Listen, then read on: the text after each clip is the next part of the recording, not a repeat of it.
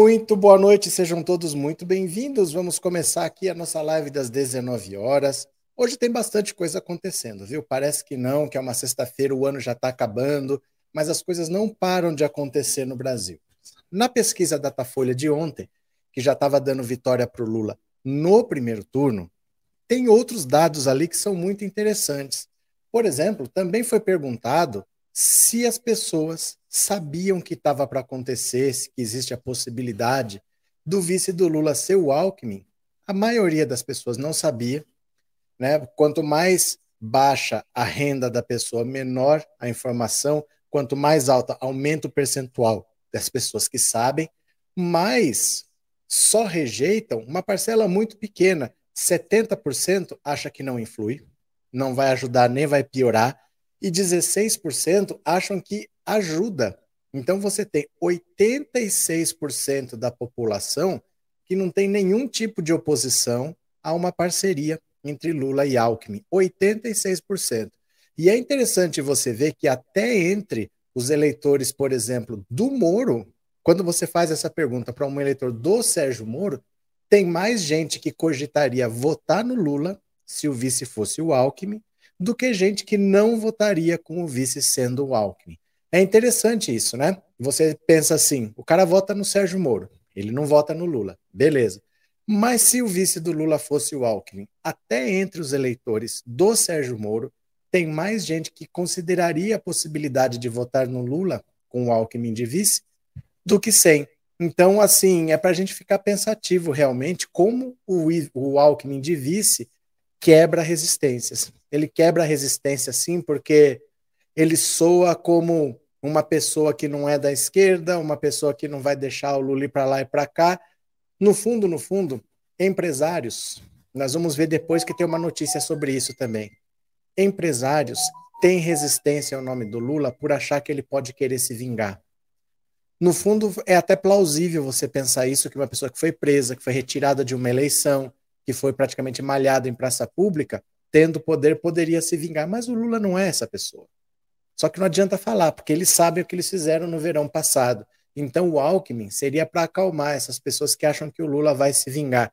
O Lula tendo o Alckmin de vice, fazendo uma a federação de partidos de esquerda, que mostra uma união em prol do Brasil. Porque não é porque todo mundo é esquerda que todo mundo pensa igual. Até pensam bastante diferentes, conforme o caso. O PSOL, por exemplo, é uma dissidência do PT. Eram pessoas do PT que saíram e fundaram o PSOL. Então eles não têm as mesmas ideias, mas estão se unindo em favor de um bem maior que é tirar Bolsonaro. E a popularidade do Bolsonaro está despencando ao ponto de prejudicar ministros que estão querendo concorrer a algum cargo.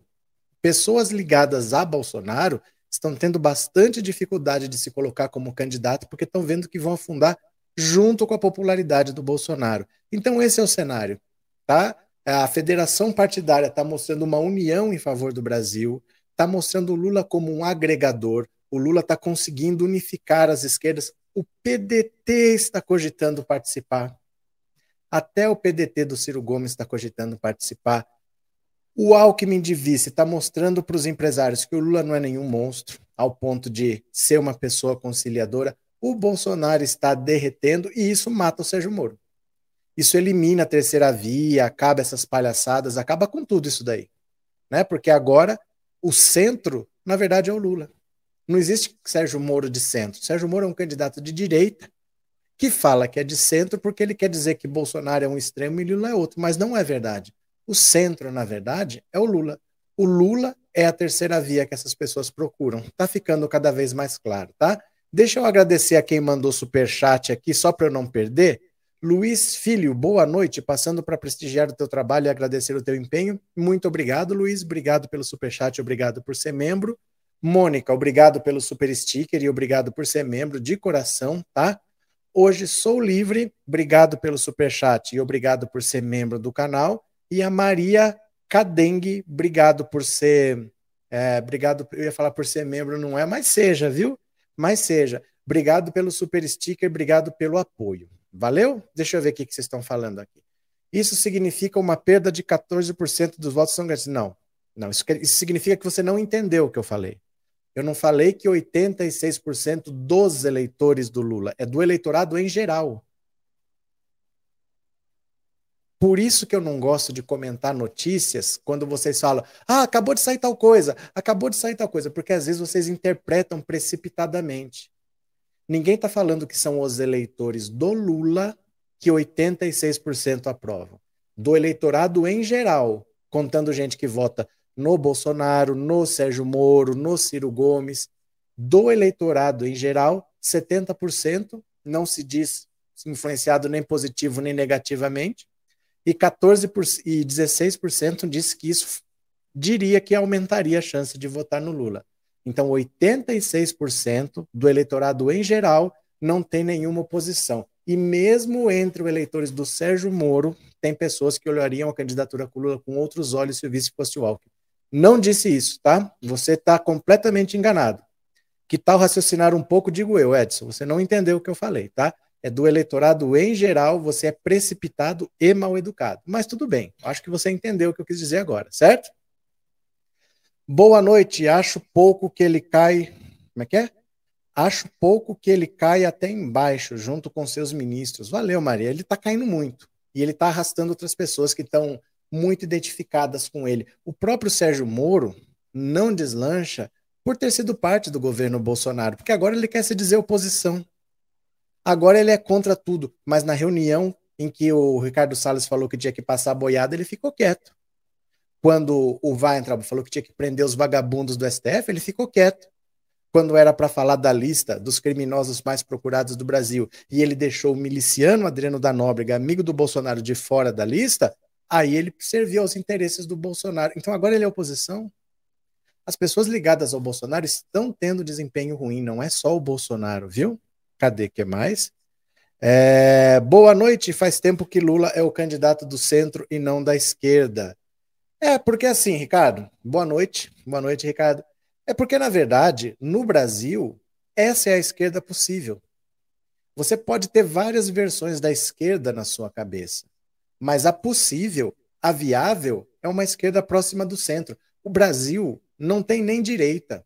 O Brasil tem extrema direita. O Brasil tem uma direita que é escravocrata. É uma, eles são reacionários, eles são golpistas, eles são ditatoriais. Então, se você tirar da extrema direita e trouxer para o centro, você já tirou bastante da direita. Você querer fazer uma coisa realmente de esquerda num país que é tão extremado à direita é muito difícil. Essa é a esquerda possível no Brasil. A esquerda possível no Brasil é o centro, né? Como a esquerda possível nos Estados Unidos, no fundo é a centro-direita. Nos Estados Unidos não tem esquerda. Os dois são de direita, um é um pouco menos, a gente fala que é de esquerda, mas não tem esquerda lá. A esquerda possível lá é a centro-direita, né? Os, os democratas. Continuemos. É, Irlene, boa noite. Venham ajudar a rede a crescer. A Irlene está chamando vocês para que assistam a live por esta rede aqui embaixo, tá? Por esta rede aqui embaixo. É só você colocar o seu celular aqui. Se você estiver assistindo pela TV ou pelo computador, põe o celular que você vai direto para lá. Ou então, vá sozinho para essa rede, instala o aplicativo e procura lá pensando alto que você vai achar. É a mesma live e a mensagem que você postar lá vem aqui do mesmo jeito. Tá bom? Ajude a gente a fazer essa rede crescer. É, Demetrios, professor, eu sou a favor e confio no Lula e na escolha dele do vice, mas existem políticos do PT que parecem ser contrários a essa chapa. Eu vi até a deputada federal Natália Bonavides dizer que é contra.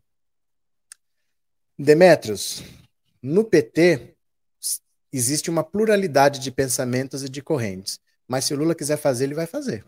Viu? Se ele quiser fazer, quem manda é ele, quem decide é ele. Lula presidente, Lula meu querido presidente, disse o Adeilson.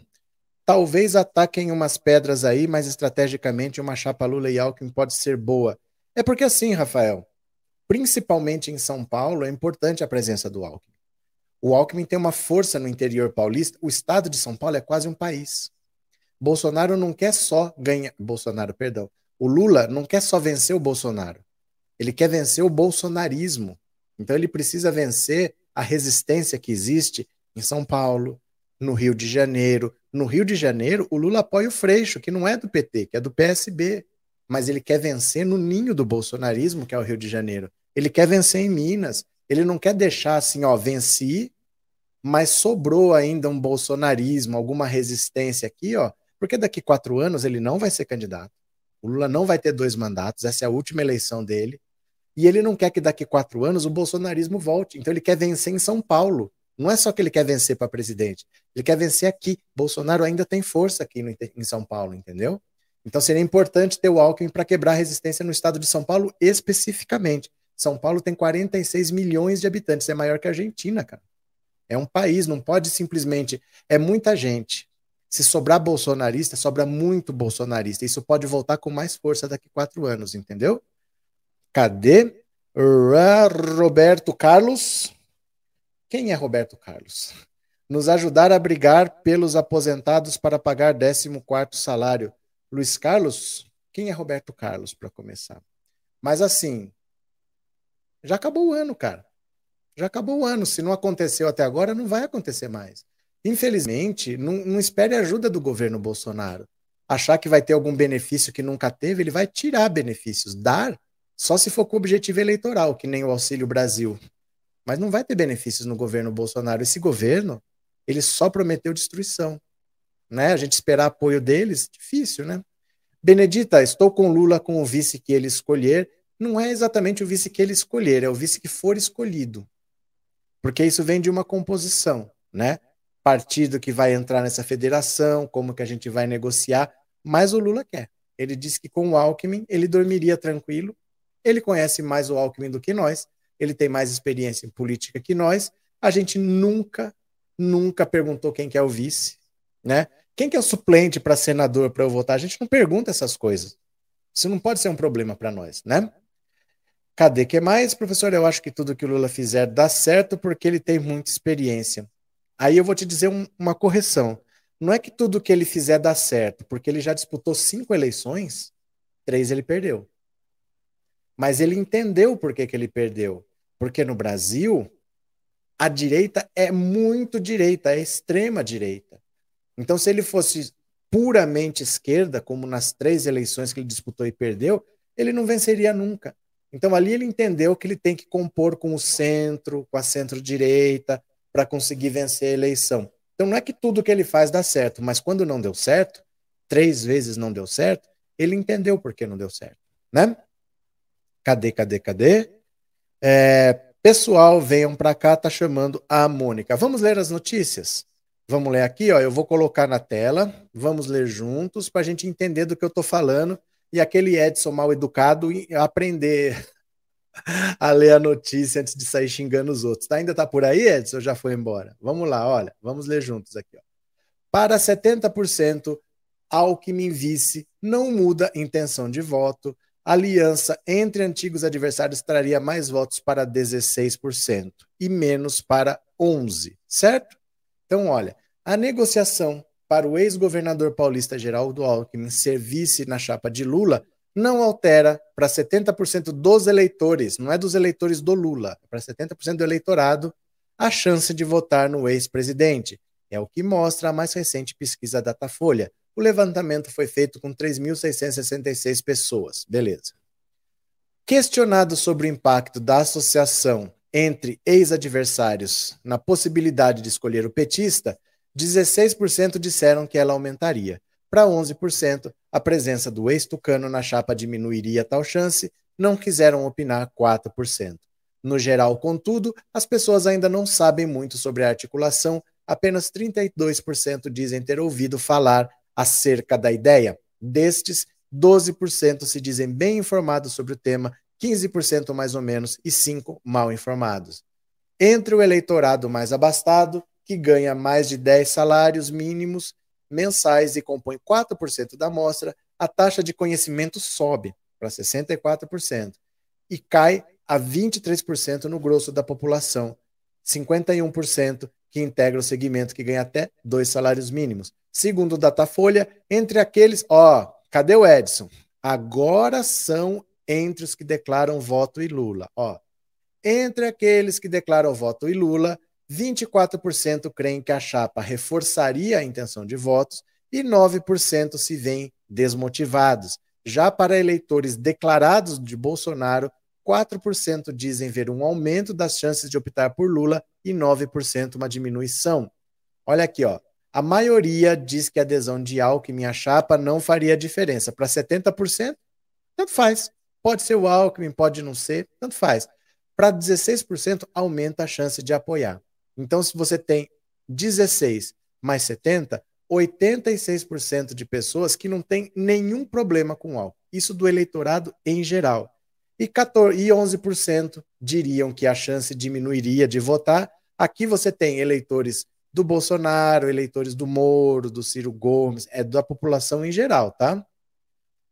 Ainda no campo conservador, 12% dos que dizem votar no Sérgio Moro falam que Alckmin aumentaria as chances de votar em Lula, enquanto 9 afirmam o contrário. Então veja, até entre os eleitores do Sérgio Moro tem mais gente que apoia uma possível união entre Lula e Alckmin e menos gente que reprova.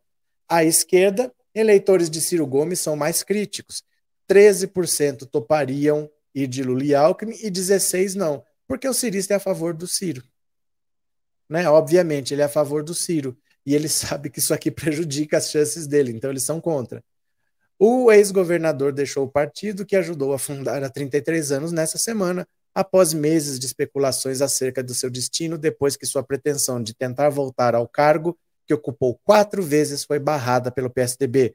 Isso ocorreu porque o agora pré-candidato tucano à presidência, João Dória, tem um acordo para entregar o governo em abril para seu vice, Ricardo Garcia, que era do DEM, mas filiou-se ao PSDB após o racha da sigla, na qual estava na eleição para a presidência da Câmara. Com isso, as portas tucanas se fecharam de vez para o ex-governador. De resto, um desafeto de Dória a quem recusa de traição por a quem acusa de traição por ter especulado concorrer à presidência em 2018 e a quem acredita a falta de empenho na postulação fracassada do ex-governador ao Planalto naquele ano.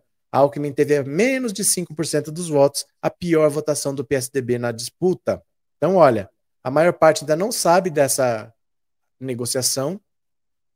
Ainda assim, o eleitor declarado de Dória é o que mais se empolga com a hipótese do Lula e Alckmin. 21% considerando o voto nela, ante 9% que dizem o oposto. O plano inicial do ex-governador era de ser candidato ao Palácio dos Bandeirantes, provavelmente pelo PSD de Gilberto Kassab, ou talvez pela fusão do DEM com o PSL em curso, União Brasil. Foi aí que a chapa com Lula atravessou as discussões. Como a Folha revelou, dirigentes do PT e do PSB começaram a ventilar a hipótese e Alckmin os ouviu. Os principais interessados eram pré, os pré-candidatos dos partidos em São Paulo, respectivamente Haddad e Márcio França. Segundo relatos, Lula empolgou-se com a ideia de ter um vice de perfil conservador e fama de moderado, menos por motivos eleitorais e mais para fins de composição de governo. Nesta pesquisa, com 48% e 47% nos cenários, o ex-presidente estaria eleito no primeiro turno se a eleição fosse hoje. Então, o dado é esse tá? Até eleitores de João Dória, até eleitores de Sérgio Moro cogitam votar em Lula se o vice fosse o Alckmin. No eleitorado geral, 86% não vê problemas, muitos apoiam essa união, e isso está botando uma pá de cal na terceira via. Os eleitores do Dória estão olhando Lula com outro olho, os eleitores do Sérgio Moro estão vendo Lula com outros olhos. Então, a partir de agora, essa, essa negociação vai continuar, só vai ser anunciada no ano que vem se vai ter ou não, e é questão de ter paciência. Mas vão se acostumando com a ideia que se não for o Alckmin, vai ser outro de direita, não vai ser alguém de esquerda, e nós vamos ver daqui a pouco por quê, tá? Não tenho certeza, mas o Alckmin não está envolvido na corrupção do metrô em São Paulo? Provavelmente estava. Provavelmente estava assim. O problema é que não tem o caso da corrupção, nunca foi investigado. É que assim, ó, o PSDB, você falar o cara está envolvido, o cara não está envolvido, nunca se apurou. O PSDB sempre passou batido, entendeu? O PSDB é de teflon, nada gruda neles, o Ministério Público não investiga, a Lava Jato não investiga, o Sérgio Moro não investiga. Então, pendências reais ele não tem. Ele não tem processo contra ele, não tem nada. Aliás, o PSDB todo ninguém tem, né? Acho que o Oeste tem alguma coisa lá, mas, mas na prática mesmo, hoje, se você for procurar, não tem nada. Que devia ter algum envolvimento, podia ter, né? O BR não quer entender de nada de política. Candid... Não entendi, Luzia. Candid... Candidausm, história do BR sofrido pelos barões e corruptos. Não entendi. É, Sônia Freitas, concordo com você. No Rio de Janeiro tem uma amiga de infância com seu nome. O que aconteceu? É, professor, quando teve aquele motim no Ceará, o Marreco de Maringá foi para pedir para o governador é, Camilo Santana passar pano. É, ele foi lá para dizer que não tinha nada de errado acontecendo. Aquilo foi uma tentativa de golpe miliciano do Bolsonaro. Ele tentou usar as polícias para dar um golpe. Ele usou o Ceará de laboratório. Principalmente foi Sobral, né? Sobral onde foi o maior problema. Porque ali, no Nordeste, era bom para ele tentar, porque ele já não tem aprovação mesmo. Ali ele já não tem o eleitorado, então ele não perderia muita coisa. E ele tendo os policiais, ele ia tentar fazer uma insurreição contra o governador, colocar o governador numa situação constrangedora, tentar derrubar, quem sabe, o governador. Se isso desse certo, ele ia tentar isso no Brasil todo. Usar não o exército, não tanques de guerra, mas usar as polícias para dar um golpe. Perdão, dar um golpe. E deu tudo errado.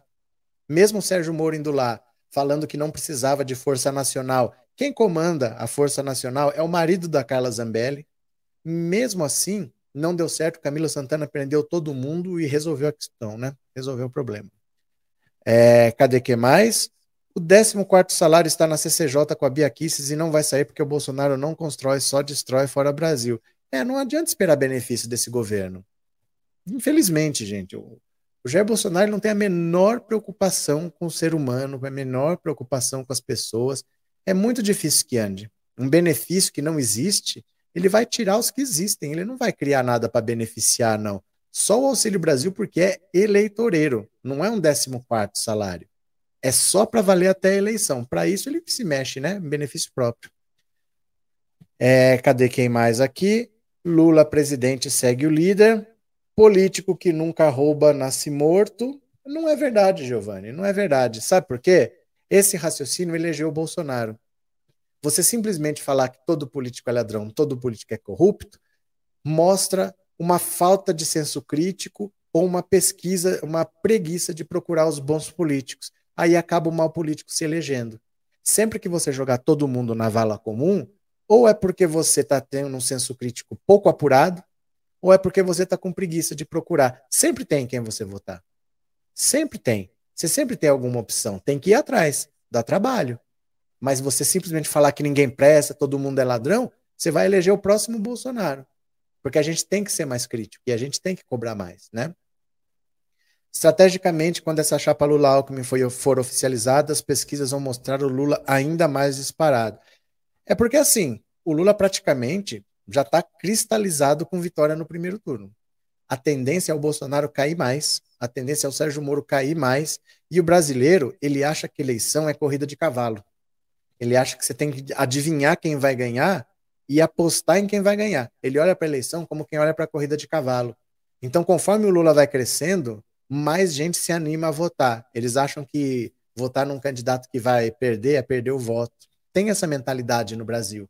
Então isso vai a favor do Lula também. O fato dele estar tá crescendo vai atraindo mais votos e vai tirando o voto dos outros pelo simples fato dele estar tá na frente. As pessoas têm esse raciocínio de que não pode perder o voto, né? É, tá faltando like, pessoal. Gente, dá um cliquezinho que é de grátis, hein? Dá um clique que é de grátis. Boa noite, Lula, no primeiro turno. Ó, há pelo menos um ano eu tô falando que o Lula ia vencer essa eleição no primeiro turno. E no começo ninguém acreditava, falavam assim, mas no Brasil sempre tem segundo turno. É que olha para os adversários. Ninguém tem voto. Só quem tem voto no Brasil é Lula e Bolsonaro, isso está claro há muito tempo. Se você só tiver dois candidatos, o primeiro turno fica com cara de segundo turno. Alguém vai ter mais de 50% e vai levar. Não tem ninguém com voto. Né? Quem, que, quem que poderia ser um nome para tirar votos do Lula, para distribuir mais? Não tem. Faltam líderes no Brasil, faltam liderança. Não vai ser Dória, não vai ser, lembra, Mandetta, Rodrigo Pacheco, não, esses caras não vão ter voto. Então estava meio desenhado que assim, se ficar entre Lula e Bolsonaro, não tem segundo turno. Porque alguém vai estar tá na frente e vai estar tá com mais de 50. Você precisa ter mais gente com voto para ninguém disparar. para ninguém pegar tanto voto, para distribuir um pouco mais. Mas se concentra em dois, não tem segundo turno. Na verdade, se tem dois, é como se fosse direto o segundo turno, né? Cadê?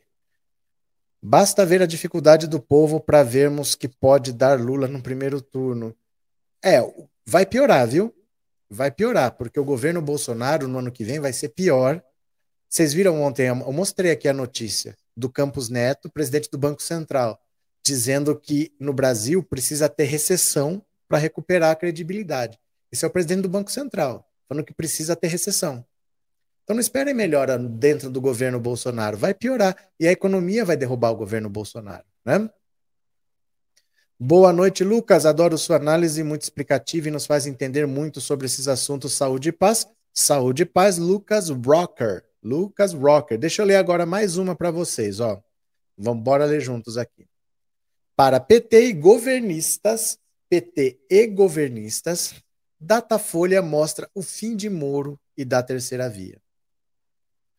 Para o PT e para governistas, o resultado do Datafolha divulgado ontem reforça o quadro que ambos já previam, de que a disputa da eleição será apenas entre Bolsonaro e Lula. Os dois lados também avaliam que a pesquisa mostra que Sérgio Moro não chegará a lugar nenhum. Eles dizem que quem classifica o ex-juiz como competitivo é apenas ele próprio, setores da mídia e caciques de partido de centro-direita. Aliados de Bolsonaro atribuem o bom resultado do petista no Datafolha ao fato de ele estar aparecendo pouco para o público no momento e que, quando sair da toca, como eles dizem, deve sofrer aumento de sua rejeição e redução nas intenções de voto. Gilberto Kassab afirma ao painel que a pesquisa consolida a força de Lula para 2022, mas avalia que o quadro ainda não está definido. O brasileiro só mostra interesse na eleição depois do carnaval. Políticos do União Brasil, que defendem apoio a Sérgio Moro, dizem que o resultado do ex-juiz foi bom e mostrou que há um caminho para concorrer no sentido de desidratar Jair Bolsonaro. Pode ser. Se o objetivo for apenas esse, desidratar Bolsonaro, pode ser. Só que isso facilita a vida para o Lula, né? Se você tirar votos do segundo, facilita para o primeiro. Na verdade, o Lula não tem muito motivo para perder os votos porque ele não é governo.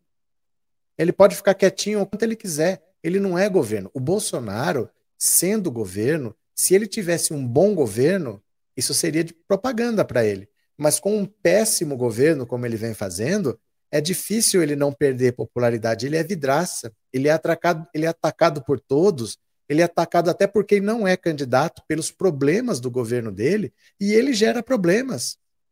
Ele dizer que tá, mandou demitir todo mundo do IFAM. Sabe o que, é o IFAM? Instituto do Patrimônio Histórico e Artístico Nacional. O velho da Vandes que estava fazendo uma obra lá, achou um pedaço de azulejo, o IFAM mandou paralisar a obra e ele disse que mandou demitir todo mundo do IFAM, que não tem cabimento paralisar a obra por causa de um azulejo. Gente, Roma, Roma, a Itália é um dos países mais ricos da Europa, a Itália tem dinheiro, Roma praticamente não tem metrô. Porque lá não tem como escavar. Você escava qualquer coisa, você acha um sítio arqueológico. Né? Coisas do Império Romano, de não sei quando. Roma quase não tem metrô, porque começa a cavar, acha esqueleto, acha um antigo cemitério, acha uma antiga construção de alguma coisa. Quase não tem metrô. A vida é assim. Não adianta achar, não, vou demitir o IFAM, não vou parar a obra. Isso é um raciocínio tão atarracado que o Bolsonaro é o próprio inimigo. Ele agora está perseguindo a Anvisa, porque a Anvisa autorizou a vacina da Pfizer para crianças de 5 a 11 anos. Agora ele está perseguindo na Anvisa quem autorizou. Ele dá tiros no próprio pé. Né? Ele sempre dá tiros no próprio pé. Então é muito difícil imaginar um cenário em que Bolsonaro cresça. E o Lula não é governo. Por que, que ele vai perder popularidade? Né? Ele já teve um governo bem avaliado e ele não é governo. Ah, quando ele se expuser, ele vai cair mais. Por quê? Por que alguém desistiria de votar no Lula para votar no Bolsonaro? Sendo que o ano que vem vai ser pior. O presidente do Banco Central falando que vai aumentar taxas de juros até provocar recessão, mas o importante é baixar a inflação. Né? Muito difícil você imaginar um cenário desse, né? Nunca vi um governo desse jeito. Espero que nunca mais veja, Antônio. Espero que nunca mais veja. É um governo de destruição, né? de desmonte mesmo. O pior adversário do Bozo é ele mesmo, com o desgoverno praticado por ele. É, ele é um grande adversário para ele mesmo, e o Paulo Guedes é um grande adversário para ele mesmo, porque se o governo fosse desastroso, mas as pessoas estivessem trabalhando, tivessem, né, conseguindo construir um pouquinho da casa, comprar um carrinho, se a vida econômica tivesse boa, as pessoas relevam tudo. O Trump, o Trump estava praticamente reeleito. Ele não se reelegeu por causa da pandemia, por causa do negacionismo, por ser anti-vacina. Aí na última hora ele foi comprar vacina, mas já era tarde. Os Estados Unidos eram disparado o pior país do mundo no enfrentamento à Covid. Morriam mais de 5 mil pessoas por dia, todo dia, por muito tempo. Então o povo cobrou isso dele por causa da pandemia, mas se não, a economia estava vivendo pleno emprego. Eles iam relevar tudo, que o Trump é xenofóbico, que o Trump é machista. Eles iam relevar tudo, porque a economia estava indo bem. Mas é diferente, né? O Trump pode ser racista, homofóbico, xenofóbico, tudo, mas ele pelo menos é um empresário, pelo menos ele já trabalhou na vida. Bolsonaro nunca, né? Nunca trabalhou. A mídia apresentou Moro como herói, mas o povo não acredita. É porque assim, Jaqueline Félix. Quando o Lula estava condenado, o que, que as pessoas falavam? Mas como vocês acham que o Lula é inocente? O Lula foi condenado não só pelo Sérgio Moro, ele foi condenado por instâncias superiores. Então não é que o Sérgio Moro perseguia, outras instâncias confirmaram a condenação. Pois é, a instância máxima, não tem nada acima do STF, condenou o Moro. Então, como é que as instâncias superiores eram argumentos para condenar o Lula e não são depois para absolver? Se ele foi condenado no, no TRF4, no STJ, o STF olhou aquilo e falou: não, gente, tá tudo errado. O bandido dessa história é quem deveria ser juiz e que nunca foi. Porque o Moro nunca agiu como juiz, ele agiu como acusação. O julgamento do Lula não teve juiz. No juiz não teve, né? Então a Corte Suprema disse que o Moro é um cara corrupto, que é um cara que mal intencionado, que prendeu uma pessoa porque quis. É difícil agora ele se colocar como herói desse jeito, né? Eu não consigo entender o Bolsonaro ser contra a vacina, vendo que a imensa maioria já se vacinou. Teimosia. Teimosia, burrice. Nada mais explica isso. Teimosia e burrice, né? Infelizmente, Neiva, o militar da Anvisa, Barra Torres, é igual o pessoal do Bolsonaro, ele só não mistura as coisas. Barra Torres é engraçado, né? General Barra Torres. Parece é, endereço de site, né? É, general barra, general barra torres.com.br barra não sei o que, barra não sei o que, barra torres. Quem diria, hein? Alckmin com Lula perdeu a moral, serão dois fracassados. Verdade, Sérgio. Verdade. Inclusive, o, você acha que o Bolsonaro vai ganhar? Fica tranquilo, não precisa ir votar. O Bolsonaro vai ganhar no primeiro turno, nem precisa do seu voto, porque a urna eletrônica é fraudada, então nem vai. Viu? Tá, tá garantido já. Como ficou a PEC dos precatórios e o Auxílio Brasil? Por que PT, por que PT esquerda votou, mas exigiu alterações? Ué, você respondeu. Votou porque exigiu alterações. Não é mais eleitoreiro, não é mais até o final do ano, eles conseguiram fazer alterações no, na destinação dos gastos, e aí eles votaram porque você não vai deixar as pessoas passando fome. Olha, a esquerda, Luzia, precisa entender que tem uma pessoa passando fome, essa pessoa precisa comer. Não é porque o Bolsonaro vai se beneficiar que você não vai deixar as pessoas comerem. Quando começou a pandemia, todo mundo sabia que o Bolsonaro não queria auxílio emergencial. E a aprovação do auxílio aumentou a popularidade dele. Mas você ia deixar as pessoas morrerem de fome? Tem outras alternativas? Tem. O governo apresentou? Não, só tinha essa. Então eu quero algumas alterações e tem que aprovar para o povo comer, o povo tem que comer. Mesmo sendo contra, não posso deixar o povo morrendo de fome, né? Ah, mas por que, o PT votou? Porque tem gente comendo osso, cara. Né? A gente não pode ficar fechado nas nossas ideias falar, ah, tem o cara comendo osso, ah, mas eu não concordo que coma osso. Ele não pode pensar assim, né? Ai, ai, ai. O Lula em 2022. Tá bom, Maria com como os extremistas são hipócritas, deveriam fazer uma chapa Lula e Bolsonaro. Não entendi, Antônio, não entendi. Vamos ler mais uma aqui? Olha, mais uma. Federação partidária de centro-esquerda é golpe final em Bolsonaro e no bolsonarismo. Vamos entender por quê. Olha, PT está tentando juntar PDT, PSB, PCdoB, PV, Rede, está tentando juntar todo mundo aqui, olha. O Brasil desistiu de Jair Bolsonaro antes de o presidente inepto e perverso ter desistido da tentativa de reeleição. É isso que nos dizem de forma consolidada e sólida, como um viaduto, as pesquisas de avaliação de governo e de intenção de votos divulgadas esta semana. O último levantamento, o Poder Data, deve ser divulgado ainda na próxima semana. Nada indica que será diferente. Com 60% de rejeição, 64% entre os brasileiros com renda inferior a cinco salários mínimos e preferido por escassos 33% dos evangélicos. Olha isso. Só 33% dos evangélicos estão apoiando o Bolsonaro. Quando o ex-presidente Lula supera até nesse subgrupo com 39%, o atual ocupante do Palácio do Planalto está em situação vexatória até mesmo para o seu prontuário de crimes de responsabilidade. Agora, o Brasil tem um encontro marcado com o bolsonarismo e precisa superá-lo, encarcerá-lo e enterrá-lo num ataúde selado a chumbo, como se faz com lixo tóxico. O bolsonarismo é a linha de ação política assentada no ódio, na divisão do país e no desmonte das políticas públicas que conferiam organicidade à luta já longa de uma nação fadada a se digladiar incansavelmente contra a sua realidade para reduzir o fosso abissal das desigualdades sociais. Só a reconciliação dos brasileiros com uma agenda social, política e econômica focada na reindustrialização, assentada em estratégias de sustentabilidade e de preservação ambiental, além de tecer um compromisso inescapável com a distribuição de renda e o resgate da força do Estado como regulador e mediador dos conflitos, nos trará essa vitória. Não há saída fora da política. Logo, os políticos, os atores políticos estão construindo saídas desse labirinto trágico com as ferramentas possíveis no arsenal institucional brasileiro. E a mais nova dessas saídas, forjada como uma geringonça que talvez nos conduza à porta de saída, é o Instituto das Federações Partidárias. PT, PSB e PCdoB dedicam-se há meses à tessitura de uma malha que os acolha e, que, e aos seus projetos em conjunto. O PV, anteontem, procurou lideranças desse bloco de centro-esquerda e revelou interesse em integrá-lo.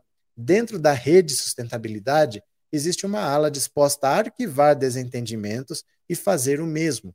Por fim, em, em razão das boas, legítimas e pertinentes jogadas políticas da semana, o PDT começou a ensaiar uma adesão a essa federação rascunhada com o propósito de tornar viável, desde a largada, um eventual terceiro mandato de Lula.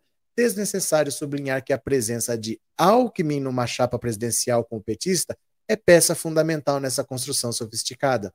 Não há tempo a perder. Há um Brasil para resgatar do fundo do poço. A reconciliação é desde já a pauta prioritária de uma nação que rejeita com engulhos de repulsa os blefes e arreganhos de Bolsonaro e do bolsonarismo, obsoletos e putrefatos, porém ainda resilientes na estrutura de instituições que não os suportam mais. Beleza, olha só, gostei desse texto, viu? Professor, o Ciro deu uma ameaçada depois da solidariedade de Dilma e Lula. Uma amansada? Uma amansada? Gente, não acredita nas coisas que político fala. É da boca para fora. Se ele falou isso, se ele falou aquilo, depois da repercussão negativa dele chamar o Lula de bandido, era normal que ele amansasse, né? Verdade, tem uma amiga que raciocina assim, vê a eleição como corrida de campeonato. É, o povo acha isso, né? 86% de petistas apoiam União. Não, não é isso. A pesquisa diz que 86% do eleitorado em geral não tem restrições. 86% do eleitorado em geral não tem restrições. Não é esse o número dos petistas, tá? No eleitorado em geral. Tá com vontade de votar logo no Lula? Baixa o aplicativo Votar no Lula no celular e pronto. Tem um aplicativo, viu? Tem um aplicativo que chama Votar no Lula, que vai te dar esta carinha aqui, ó. Ó. Opa, pegar aqui, ó. Esta se você baixar o aplicativo, você faz isso no seu celular. Olha.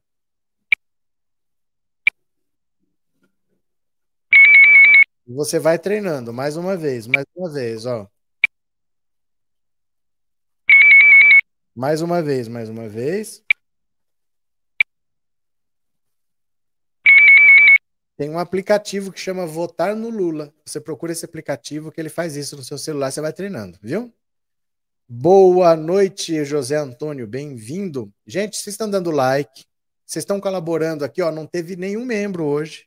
Por favor, colaborem com o canal. Ó, não existe canal que dê mais atenção para vocês. Eu estou lendo mensagens aqui há 40 minutos de todo mundo, não leio só mensagens de quem paga, tá? Mas colaborem com o canal porque eu gosto de conversar com vocês, eu não vou deixar de ler, eu não leio só mensagem de quem paga, eu não leio só super chat, super sticker, tá? Mas colaborem. Valeu? Professor, é possível vencer no primeiro turno, porém são necessários alguns cuidados, como evitar entrevistas maliciosas e discussões desnecessárias. Isso independe, né? Isso é sempre. Isso é na vida, isso é para sempre, não é só na eleição. Isso aí é coisa que o político tem que estar acostumado, né? Isso aí é, é cuidado diário. É, nunca haverá ódio tamanho para destruir tamanho amor, Lula 2022. Xande Moraes. Xande Moraes, você é do STF, Xande Moraes? É o Xandão do STF? Obrigado por ter se tornado membro, obrigado pelo apoio, viu? Muito obrigado, valeu. Apoie e fortaleça esse canal, torne-se membro. Obrigado, Trindade. Cadê? Pessoal, meu cartão venceu. Parabéns. O meu perde tudo isso aqui. Quando chegar o novo, continuo mandando super chat, super sticker, sem problema, Silene. Mas o seu ainda está vencendo, e o meu que só perde, né? Uh, piadas ruins. Devemos dar apoio à mídia alternativa, pois a grande imprensa está alienada em conluio com um sistema. Valeu, Osmar. Vamos ler aqui mais uma. Eu vou ler mais uma notícia para vocês. Ó, presta atenção. Opa, deixa eu compartilhar a tela aqui de novo, que quando mostra um vídeo, perde o compartilhamento. Mas vamos lá. Olha, Opa! Sem emprego e comida na mesa, bolso arrependidos tendem a apoiar ampliar rejeição. Sem emprego e sem comida, acabou o amor, hein? Acabou o amor. Olha, os números da pesquisa Datafolha divulgados ontem mostram Bolsonaro com a pior avaliação do governo. 53% dos entrevistados consideram a gestão do presidente ruim ou péssima e 63% reprovam a sua reeleição. Um dos dados mais preocupantes para as aspirações eleitorais do presidente, que acaba de se filiar ao PL após dois anos sem partido, é o número de eleitores arrependidos. A pesquisa mostra que Bolsonaro perdeu quatro de cada dez votos que recebeu na última eleição.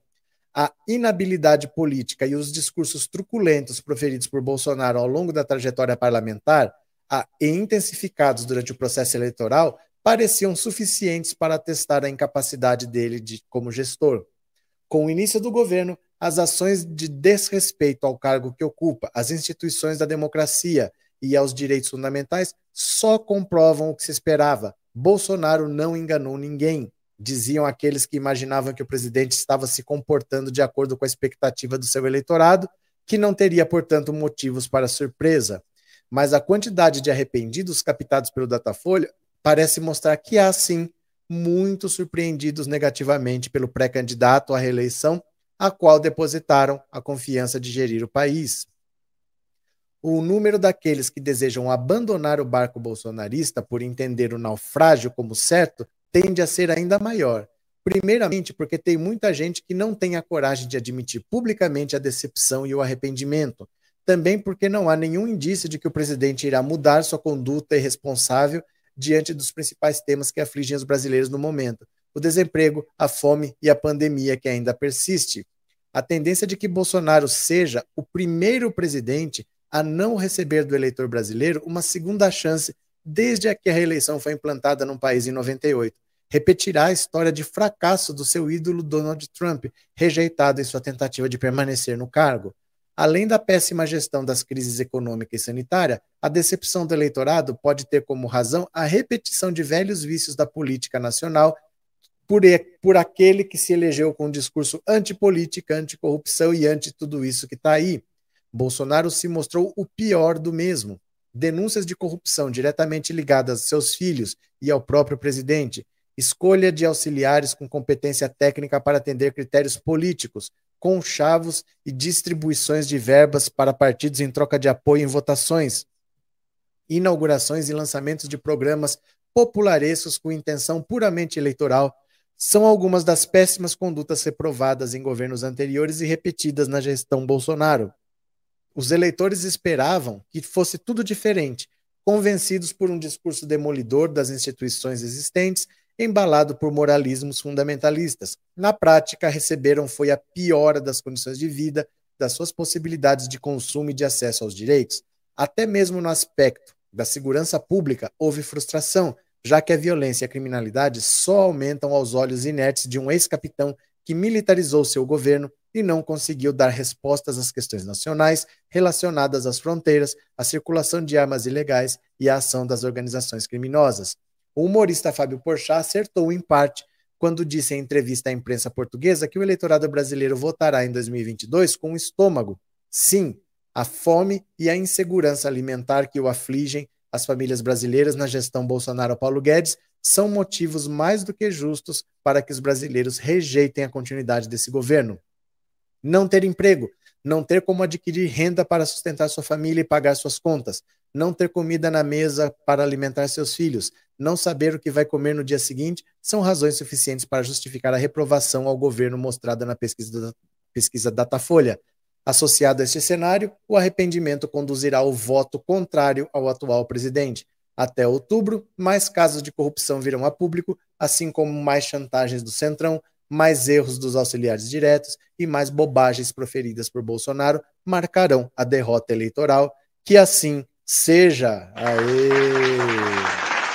Que assim seja mesmo. É interessante que em 2018 o brasileiro votou com o fígado, né? votou com raiva, votou com ódio, votou com fígado. Agora vai ter que votar com estômago, porque a situação está feia. O orgulho é que não deixa a maioria admitir. Quem ainda apoia Bolsonaro é por arrogância e por orgulho, porque a vida de todos piorou, do mais pobre ao mais rico. O Brasil, como país, empobreceu. A economia está travada e não dá sinais de que vai se recuperar. Ai, a pandemia atrapalhou o mundo todo, mas o mundo está se recuperando num ritmo que o Brasil não está. O Brasil decepciona na recuperação que o Paulo Guedes fala que está acontecendo. Então, se votaram com o fígado em 2018, vão votar com o estômago agora, em 2022, né? Cadê? Professor, o que não dá para aceitar são esses ditos evangélicos que insistem em ficar no barco furado, muito deles gente sofrida como nós, trouxas. Mas aí é que tá. Deixa eu falar para você. 57 milhões de pessoas votaram em Bolsonaro não dá para você dizer que a culpa é de um grupo, porque com certeza até na sua família teve gente que votou, ou não teve? Na sua teve, na minha teve, na do Pedro teve, na do João teve, em todo lugar teve bolsonaristas. E muitos católicos, e muitos ubandistas, e muitos pretos, e muitas mulheres. Teve de tudo. A gente às vezes estigmatiza um segmento porque existem líderes evangélicos que estão se beneficiando. Aí, por raiva dos líderes, a gente estigmatiza o segmento. Mas se fosse só um segmento, Bolsonaro não teria sido eleito. Foram 57 milhões de votos. Teve gente na minha família, na sua família, em todas as famílias que votou no Bolsonaro. Então o problema não é de um setor, foi um problema muito grande, não é um problema ligado a uma religião, teve gente de todas as religiões e até sem religião que votou. O Brasil precisa olhar no espelho. Né? O Brasil cometeu um grave erro em 2018, não foi só um segmento, não, viu?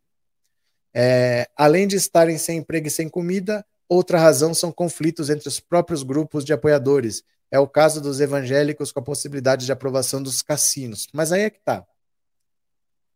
É porque a gente confunde os evangélicos com os líderes evangélicos. Porque as decisões quem toma não são os evangélicos, são os líderes. E esses líderes estão se vendendo pela aprovação de isenção de IPTU para templos no Brasil. O IPTU é um imposto municipal. Tem município, poucos, em que eles já não pagavam IPTU.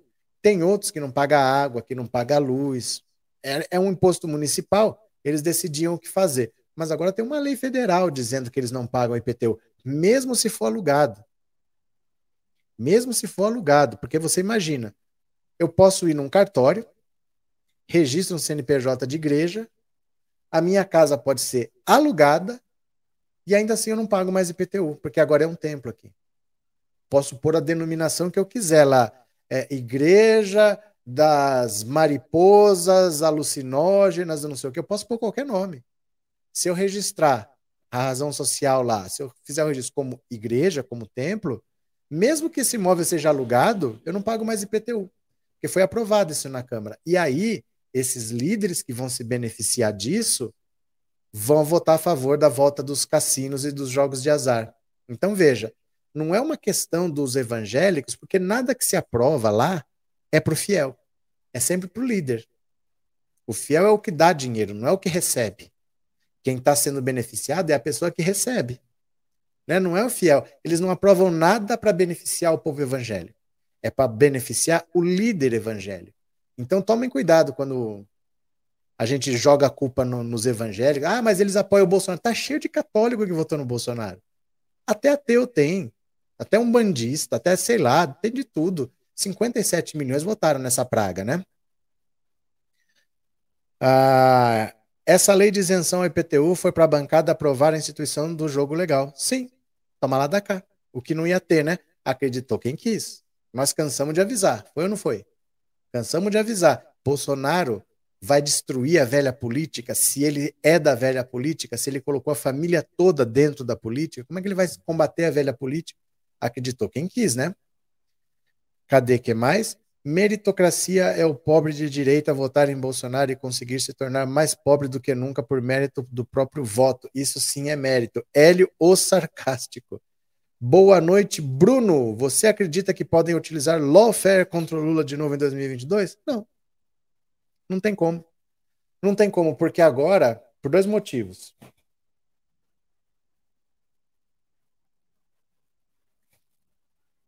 A Lava Jato já fez tudo. A Lava Jato virou Lula de cabeça para baixo. E mais de 20 processos foram arquivados. Vai acusar do quê? O que, que o Lula pode ter feito se ele não tem cargo público há 12 anos? Né? São três mandatos que ele não tem cargo público. Ele não tem, ele não tem como ter feito nada. Não tem o que você tirar. Se você falar assim, olha, mas tem alguma coisa no primeiro mandato do Lula, já prescreveu. Não tem como você achar, porque assim, ó, entenda uma coisa. Você cobra, é, vamos dizer, você tem uma padaria, você cobra um real por pão, mas eu chego lá e falo assim, eu preciso de 100 pães para hoje, eu pago 10 reais. Você cobra um, eu pago 10, mas eu quero para hoje, porque eu quero que você faça agora. Você não tenha dúvida, você vai pegar mil reais, vai pagar, vai fazer os 100 pães a 10 reais cada um, vai me entregar. Isso não é corrupção, porque é no setor privado, eu ponho preço no meu produto. Agora, no setor público, não é assim. No setor público, isso é uma vantagem indevida. Isso se chama corrupção. Então, para você acusar alguma corrupção, tem que ser no tempo que o Lula tinha um cargo público. Isso já é mais de 12 anos. Os crimes de corrupção prescrevem com 16 anos. Mas quando você passa dos 70, o prazo cai pela metade. Então, com oito anos, prescreve. Não tem como você achar um caso de corrupção e atacar o Lula. Não tem como. Não tem possibilidade física disso acontecer, entendeu?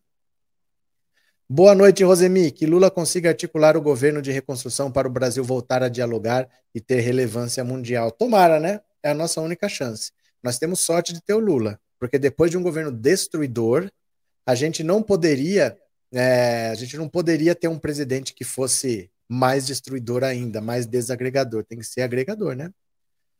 É, superchat da Cleuma. Eu não vi o superchat da Cleuma, viu? Da Rosemi. Cleuma?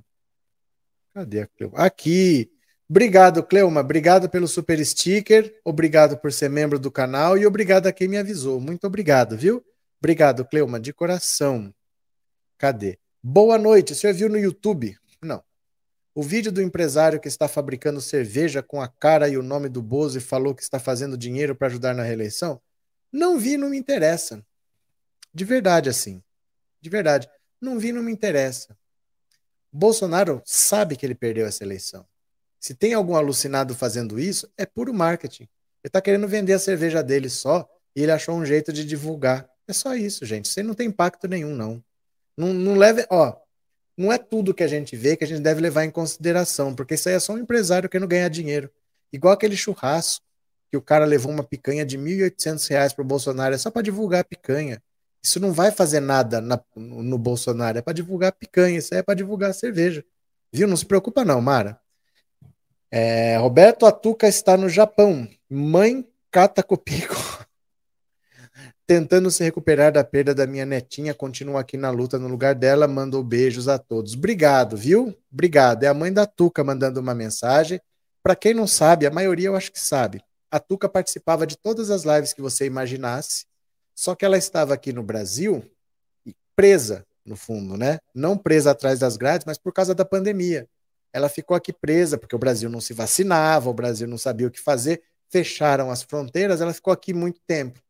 Mas ela engravidou, acabou perdendo o bebê no meio durante a gestação e agora ela voltou para o Japão. Então a mãe está cuidando da conta, está continuando sendo membro do canal e a gente continua a batalha aqui. Um beijo para ela, viu? Um beijo para Tuca. Muito obrigado por todo o tempo que ela passou aqui e boa sorte a ela lá no Japão. Ela mora no Japão, então uma hora dessa ela tá deve estar tá acordando para ir trabalhar. Obrigado. Vai vender pouca cerveja como um garoto propaganda com o Bozo, coitado. Não, mas não é isso não. Não é isso não. Não é para vender cerveja com a cara do Bolsonaro. É só para falarem a marca, é só para ficar conhecido, sabe? Tem clube que contrata o goleiro Bruno, não é porque quer que o Bruno jogue, não é porque quer que a torcida vá, é só para virar notícia um clube que ninguém nunca falou. Isso é só marketing, gente. É só para aparecer o nome. Não é nem para vender a cerveja. É só para só divulgar uma marca mesmo, né? É muito caro divulgação, mais do que vocês pensam, viu? Verdade, até as galinhas do sítio de Atibaia foram investigadas. Gente, não tem mais o que achar. Foram mais de 20 processos, tudo arquivado. Tudo arquivado, não tem mais o que tirar. Eles inventaram o processo de onde eles queriam, tiraram do sovaco deles processo. Mas foi tudo arquivado, né? Vou pegar mais uma notícia aqui para vocês, ó. Olha que ponto está chegando a popularidade do Bolsonaro, ó. Dá uma olhadinha aqui. Impopularidade de Bolsonaro compromete candidaturas de seus ministros. Ihi! A impopularidade de Bolso, do presidente da República, a falta de confiança no governo e o risco de Jair Bolsonaro ser derrotado ainda no primeiro turno estão alterando a disposição e as pretensões políticas de seus ministros candidatos. Com receio de não serem eleitos, esses aliados refazem seus planos, mas, com receio de desagradar ao presidente, ainda não o comunicaram desse desejo. Bolsonaro precisa desses nomes para ter palanques nos estados, mas nem todos estão dispostos a correr riscos. A opção para o Congresso Nacional prevalece nesse momento. Os ministros apostam em futuras alianças de Bolsonaro para fugirem da mira do presidente. O que torce é para o presidente buscar outros nomes na aliança que deve fazer para tentar a reeleição, disse o ministro ao blog com pedido de reserva de seu nome. Há um entendimento também de que um ministro não deve ficar exposto, correr riscos, precisa ter uma eleição garantida. Ah, Gilson Machado, o do turismo. A presença em lives ao lado do presidente com sua sanfona o fez acreditar, ser popular e sonhar alto, até com o governo de Pernambuco, num estado à esquerda na política. Hoje, seu nome é citado para disputar uma vaga na Câmara e com riscos de não ser eleito. Quem que vai votar no Gilson Machado, no ministro sanfoneiro? Tarcísio de Freitas, a contragosto, pode ser lançado candidato a governador em São Paulo. Sabe-se que o ministro não desejaria o cargo nem aquele colégio eleitoral. Gostaria de concorrer para o Senado num estado como Goiás ou Tocantins. Bolsonaro quer candidato à sucessão de João Dória. Uma aliança entre Lula, Geraldo Alckmin e Márcio França reduz ainda mais qualquer chance de sua eleição. Tereza Cristina sempre preferiu disputar o Senado em Mato Grosso do Sul. Entre auxiliares de Bolsonaro, é a mais convicta do que quer. Tem sido respeitada na sua vontade até agora. Ó, estão querendo que essa Tereza Cristina seja candidata a vice do Bolsonaro. E ela não quer. Flávia Arruda, outra candidatíssima ao Senado no Distrito Federal. Sua campanha já está encaminhada sob os cuidados do marido e o ex-governador José Roberto Arruda, que costura apoios e nomes. Ciro Nogueira, o amortecedor de Bolsonaro, tem dúvidas ainda. Seria natural candidato ao governo do Piauí, mas enfrentaria uma gestão petista e num estado lulista. Na sua região, o Centrão, grupo que lidera, ainda pende e muito para a esquerda. Onyx Lorenzoni deve disputar mesmo o governo gaúcho e garantir um palanque num estado importante. Se Bolsonaro até lá se tornar competitivo contra Lula e tiver real chance de ser reeleito, Onyx pode tentar o Senado. Isso porque Bolsonaro já cansou de repetir que quer priorizar a eleição de senadores. Rogério Marinho pode disputar qualquer cargo de deputado federal a governador, mas não vai arriscar uma eleição certa para o Congresso para uma disputa duvidosa no governo estadual. Fábio Faria trabalha para se eleger senador e deve compor com Marinho alguma chapa. Só não vão disputar entre eles a única vaga do Estado para o Senado. Marcelo Quiroga, incógnita absoluta, é uma piada, né? Marcelo Quiroga querer ser candidato a alguma coisa. Uma vaga na Câmara deve ser o caminho mais certo. Seu desgaste no Ministério da Saúde o inviabiliza como um nome para o Senado. João Roma, em delicada situação, ainda que esteja à frente do maior programa social do mundo, como o governo vende o Auxílio Brasil. Bate de frente com duas das maiores lideranças, ACM Neto e Rui Costa. Muito improvável que não tente a reeleição na Câmara.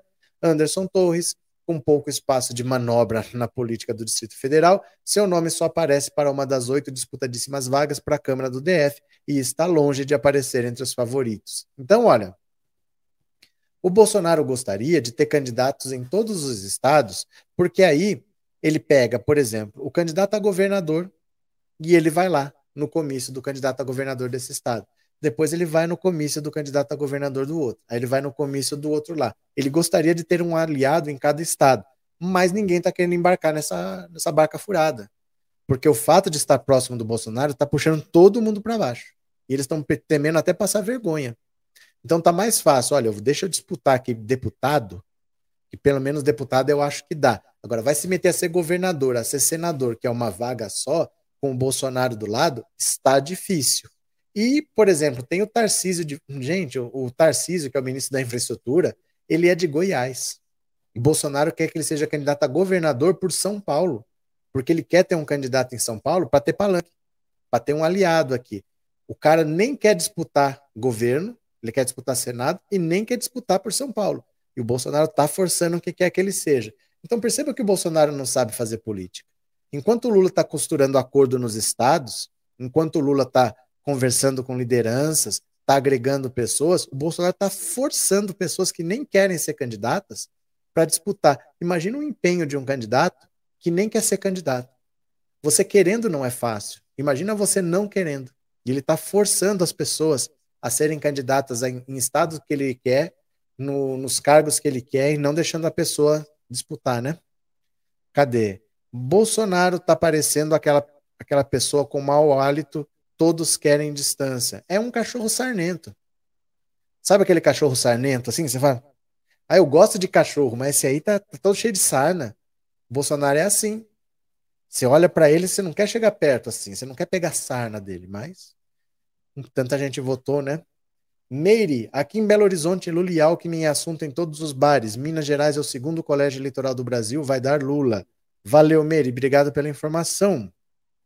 Olha, é, deixa eu falar para vocês. Eu vou ouvir daqui a pouco o WhatsApp. O WhatsApp aqui é o 14 997790615. Esse número é WhatsApp, também é Pix. Ajude o canal pelo Pix, tá? A chave Pix é esse celular, 14 997790615. Aqui choveu muito. Aqui em Bauru choveu muito, alagou. Eu fiquei um tempo sem poder entrar em casa porque eu tinha saído, estava descendo tanta água na rua que não tinha como cruzar a rua. Não tinha como eu abrir a garagem para entrar, não tinha como eu parar do outro lado da rua e atravessar. Eu fiquei parado sem conseguir atravessar a rua, choveu demais. Eu queria saber de você, onde você está, se choveu aí, qual é a situação. Eu sei que no sul da Bahia está bem complicado, em alguns estados foi bem ruim. Me diga onde você está e como foram as chuvas aí na sua cidade. Vamos ver como é que está o Brasil? 14 997790615, WhatsApp, Pix. Valeu? Gil Carvalho, me lembro quando o Aquias e o Roberto falaram sobre o Bozo, disseram o. Dis, ah, desceram o pau. Eu lembro no início de 2018. Desceram, tá certo, valeu, valeu. Isso mesmo. Zé Antônio, já temos a cerveja Heineken que tem a estrela vermelha do PT. Não, tem a cerveja Corona. Você sabia que a Corona quase mudou de nome durante a pandemia? Que as vendas despencaram. A cerveja chama Corona. Uma cerveja mexicana, né? Chama Corona. Eles cogitaram muito mudar de nome. É, é um nome tradicional, um nome antigo, mas chamar Corona no meio de uma pandemia, né? Eita, será que os pastores vão consentir o nome do Messias em propaganda de cerveja? Gente, eles estão aprovando o jogo de azar no Brasil. Os pastores estão aprovando os jogos de azar no Brasil, né?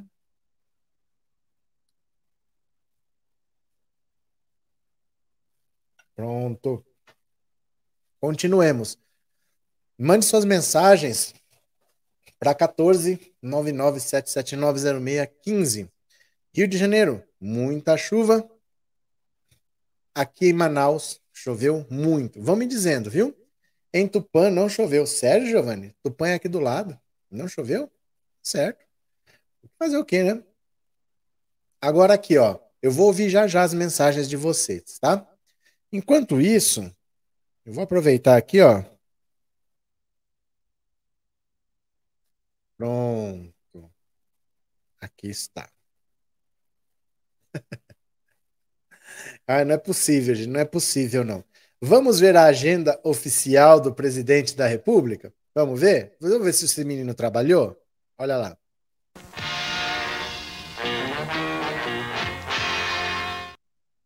Pronto, pronto. Vamos ver a agenda do presidente? É fácil, você entra no Google, coloca Agenda Oficial Presidente, é o primeiro link. Basta entrar no Google, que é o primeiro link. Vamos ver aqui, ó, se Bolsonaro trabalhou hoje. Hoje é sexta-feira, 17 de dezembro. Vamos ver? Ó, compartilha a tela. Pronto. Olha aqui.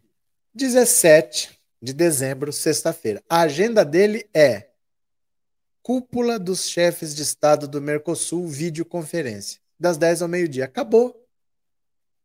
É só isso, gente. Eu juro para vocês que é só isso. 10 ao meio-dia.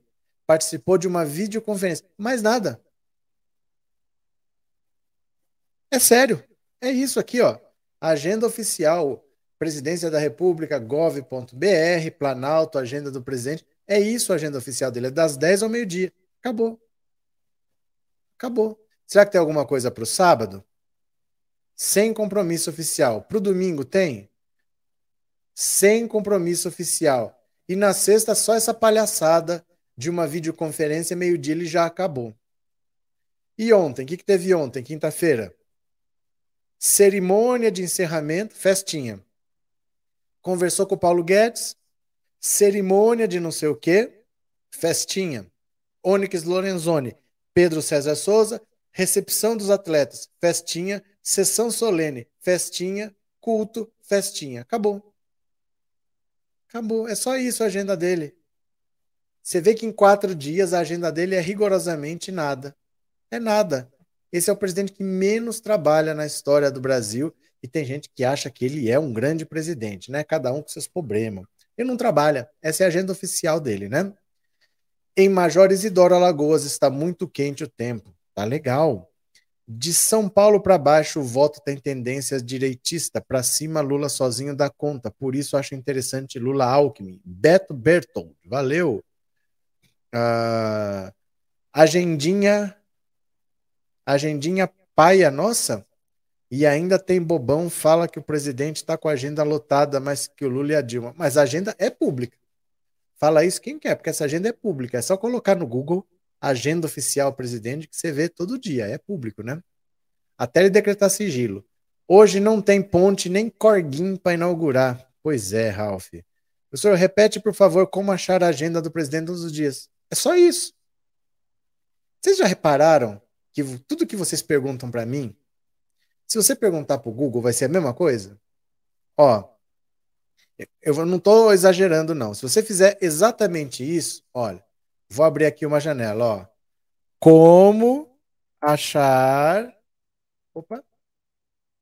Achar a agenda oficial do presidente da República.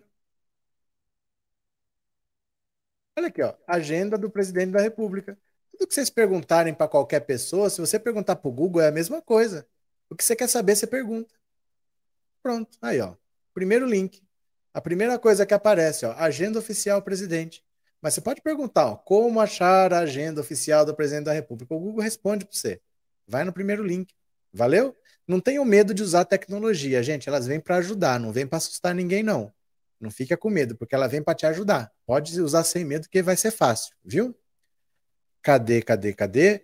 Boa noite, Dilvânio. Mande um abraço aqui para Teixeira, na Paraíba. Um abraço, um abraço, Dilvânio. Um abraço, um abraço para Teixeira, na Paraíba. Estamos sempre na audiência desse seu maravilhoso programa. Somos todo Lula. Grande abraço para vocês todos, viu? Cadê? Professor, assim que puder, me torno membro do canal, mas ajudo dando like, compartilhando e comentando. Valeu, César. Valeu.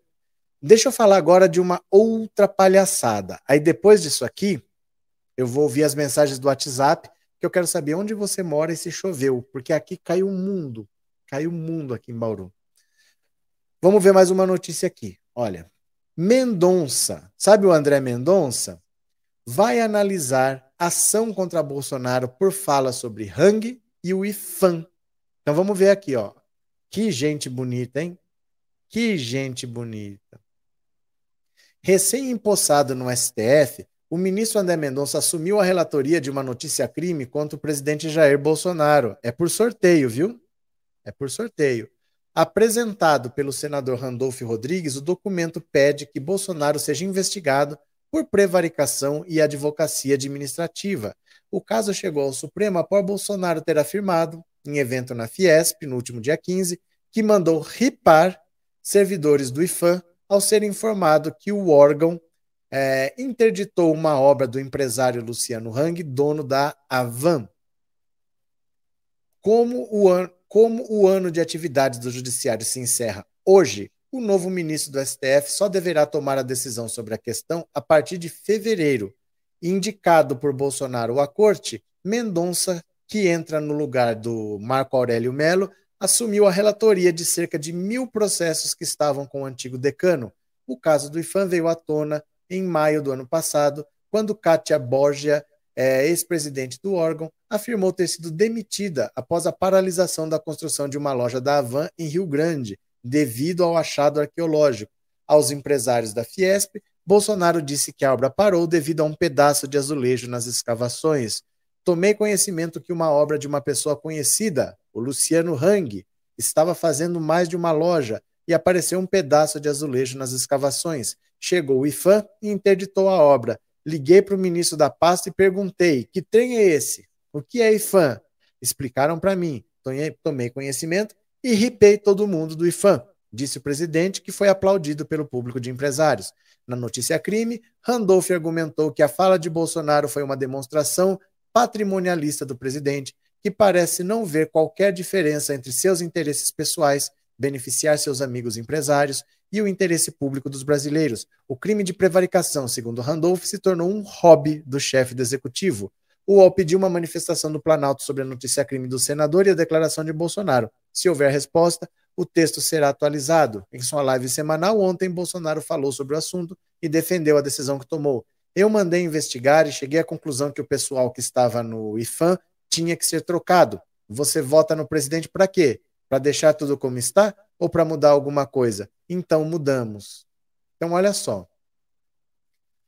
Bolsonaro está sendo acusado de crimes, dois crimes, de prevaricação, que é quando você deixa de cumprir uma função sua, ou e o outro crime que é advocacia administrativa, que é você usar do seu poder e da sua influência para beneficiar alguém que você conheça, advocacia administrativa.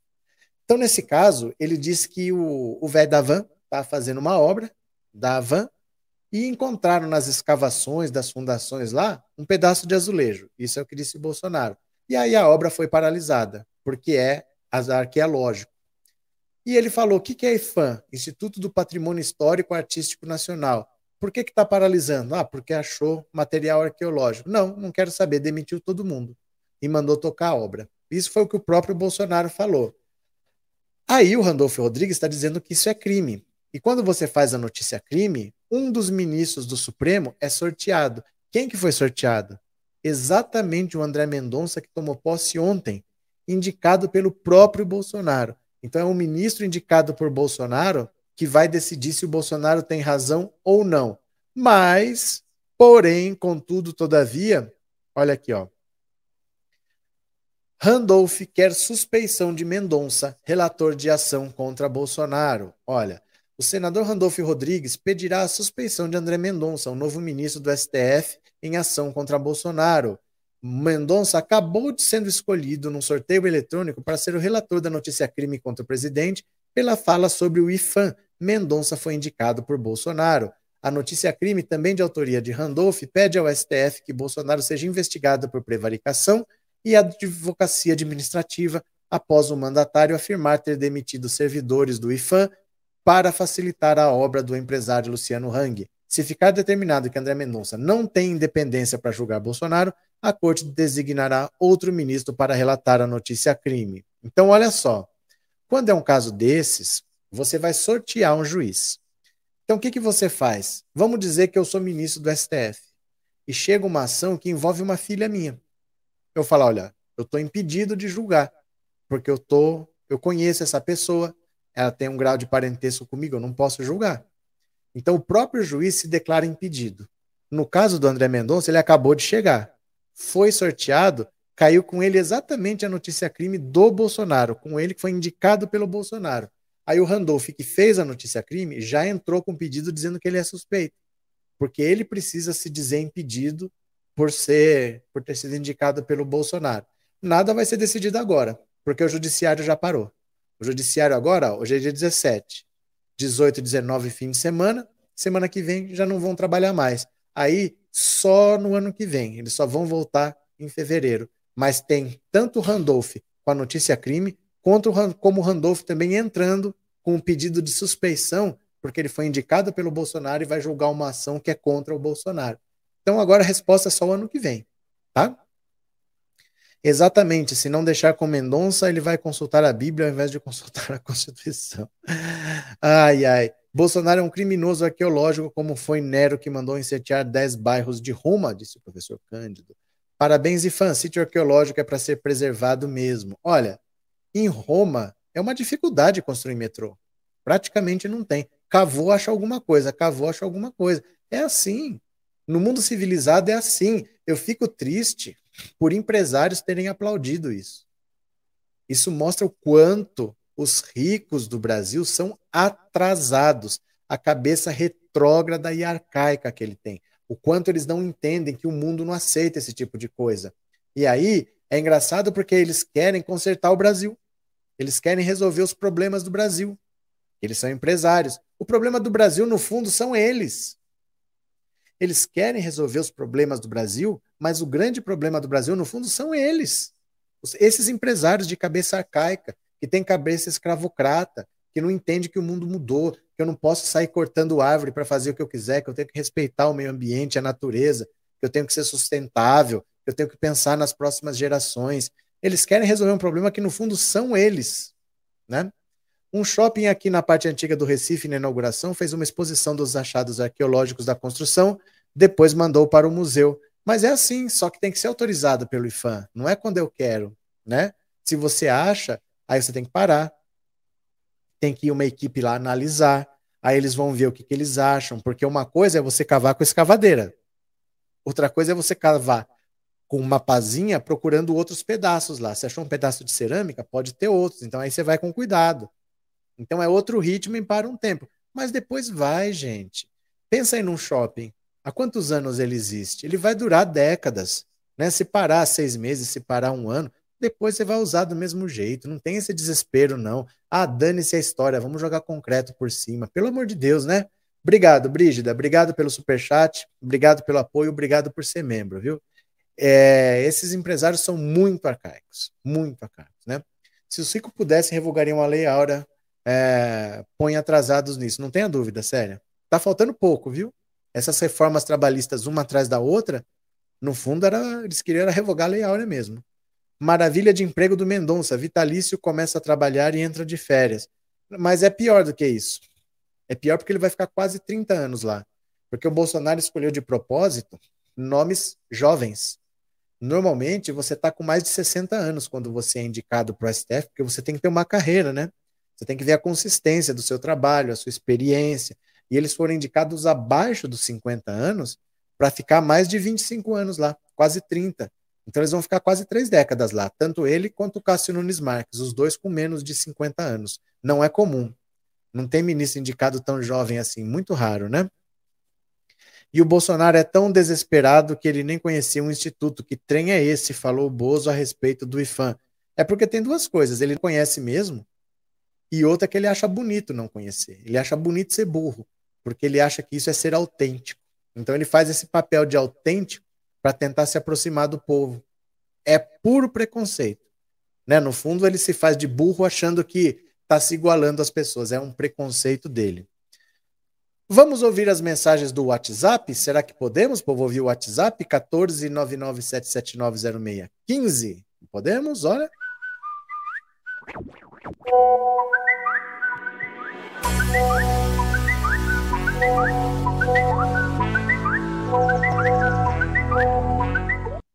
Pronto. Deixa eu só agradecer aqui antes que eu perco a Maria Silva, que mandou um super sticker. Obrigado, Maria Silva. Obrigado por de coração, tá? Eu vou ouvir as mensagens no WhatsApp. Eu perguntei para você: tá chovendo aí?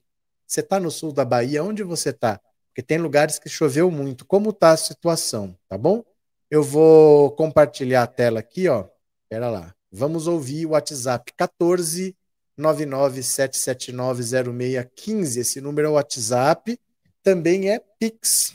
Será que podemos ouvir vocês? Vamos ver? Olha lá. Vamos ver aqui. Atenção. É, boa noite, professor. Devo aí aqui de Volta Redonda. Fala. É, Volta Redonda está tranquila, chuva normalmente, chuva normal, ok? Não cai tempestade, não. Ela chuva normal. Um abraço. Boa... Muito obrigado. Quem mais? Boa noite, professor Lenil. Aqui está tranquilo, não teve chuva hoje. Né? Esses dias tem chovido mais pouco. Salvador. Salvador, né? Quem mais? Boa noite. Boa noite. Roberto Cardoso, professor. Eu Diga. sou Evaristo, de Fortaleza, Ceará. Como Aqui está tá muito quente, principalmente Fortaleza. Um abraço. Como sempre, então, né? Como sempre. Boa noite, professor. Aqui é Ricardo de Minas Gerais, Brasilândia de Minas. Diga. É, aqui choveu muito fininho mesmo. Professor Roberto Cardoso. Valeu, obrigado.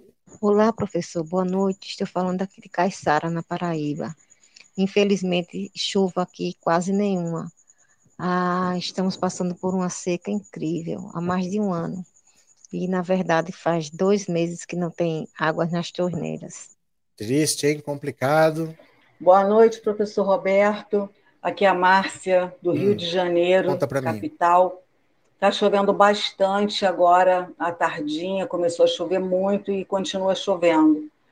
Muita chuva, sim. Lula 2022, com Alckmin ou sem Alckmin, estou com Lula. Valeu, obrigado. Boa noite, professor Roberto, professor Arlete de Jacareí. Diga lá. Aqui não choveu, mas em Taubaté, a cidade vizinha, alagou. Valeu, obrigado. Quem mais? Boa noite, companheiro Roberto Cardoso. Queria dizer que aqui na minha região de São Luís do Maranhão não está chovendo por esses tempos. Queria dizer e dar uma boa noite a todas as pessoas que acompanham aqui, me apoiam aí no, no, no seu canal. Muita força, paz e fé. Boa noite. Valeu. Muito obrigado, viu? Valeu. Ai, meu Deus do céu, vocês são, vocês são muito engraçados. Eu gosto de conversar com vocês. Agora aqui, ó, deixa eu mostrar para vocês. Eu postei no Instagram hoje, que eu estava chegando aqui em casa. Aí eu filmei um pedacinho do caminho para você ver que o negócio estava feio. Você já me segue aqui, ó, no Pensando Alto Insta? Você me segue? Eu vou mostrar aqui para vocês. Está nos stories, tá? Eu postei a chuva daqui que foi bem feia. O Pensando Alto Insta, me segue aí. Eu vou tentar mostrar aqui para vocês. Quer ver? Deixa eu pegar o fone aqui só para eu ver. Espera lá. Tá no Pensando Alto Insta, eu postei um pouco da chuva. Gente, tá feio o negócio, viu? Pera lá, deixa eu mostrar aqui para vocês. Opa. Pronto, cadê? Olha aqui. Não precisa do som não, porque é só a imagem mesmo que importa, tá? Ó. Olha. Olha aqui nas laterais, ó. Ó, é um rio no meio da, da rua. Não dá para atravessar, não. Quem tivesse a pé não conseguiria atravessar. É só isso, porque a, a story são 15 segundos, né? Se ficou pequeno para você, é porque o vídeo assim aí fica pequenininho. Mas vai lá no Instagram, tá lá para você ver, tá? É aqui em Bauru mesmo. Foi o, a chuva de hoje à tarde, muito forte, tá? Pensando Alto Insta, me segue lá, Pensando Alto Insta, tá? Cadê? Boa noite, Jaime. Aqui em Hortolândia choveu muito, mas tudo bem. Que bom. É, Trindade nos brindando com sua presença ilustre. Valeu! Agora deixa eu falar aqui para vocês, ó. Olha o que eu falo das resistências que o Lula começa a quebrar. Dá uma olhada aqui, ó. Acompanhem comigo. Empresários dizem a petistas que temem Lula vingativo caso seja eleito. Isso é a desculpa mais esfarrapada possível, gente. Lula vingativo nem faz parte da, da história do Lula, né? Em conversas com petistas sobre as eleições de 2022, boa parte dos empresários justifica a falta de apoio à candidatura de Lula com o seguinte argumento: receio que o ex-presidente deixe de lado o perfil paz e amor e assuma, em um eventual terceiro mandato, uma versão vingativa. Petistas relataram à coluna que os empresários externaram preocupação de que o ex-presidente possa engatar uma marcha ré em reformas realizadas depois que o PT deixou o governo, como a trabalhista promovida por Michel Temer, a da Previdência na gestão Bolsonaro. Isso não é vingança. Isso não é vingança. O trabalhador está abandonado, você proteger o trabalhador não é vingança. Mudou um pouco o negócio aí. O grupo também disse que há receio de que Lula venha a frear a política de privatizações. Óbvio, isso não é vingança, né?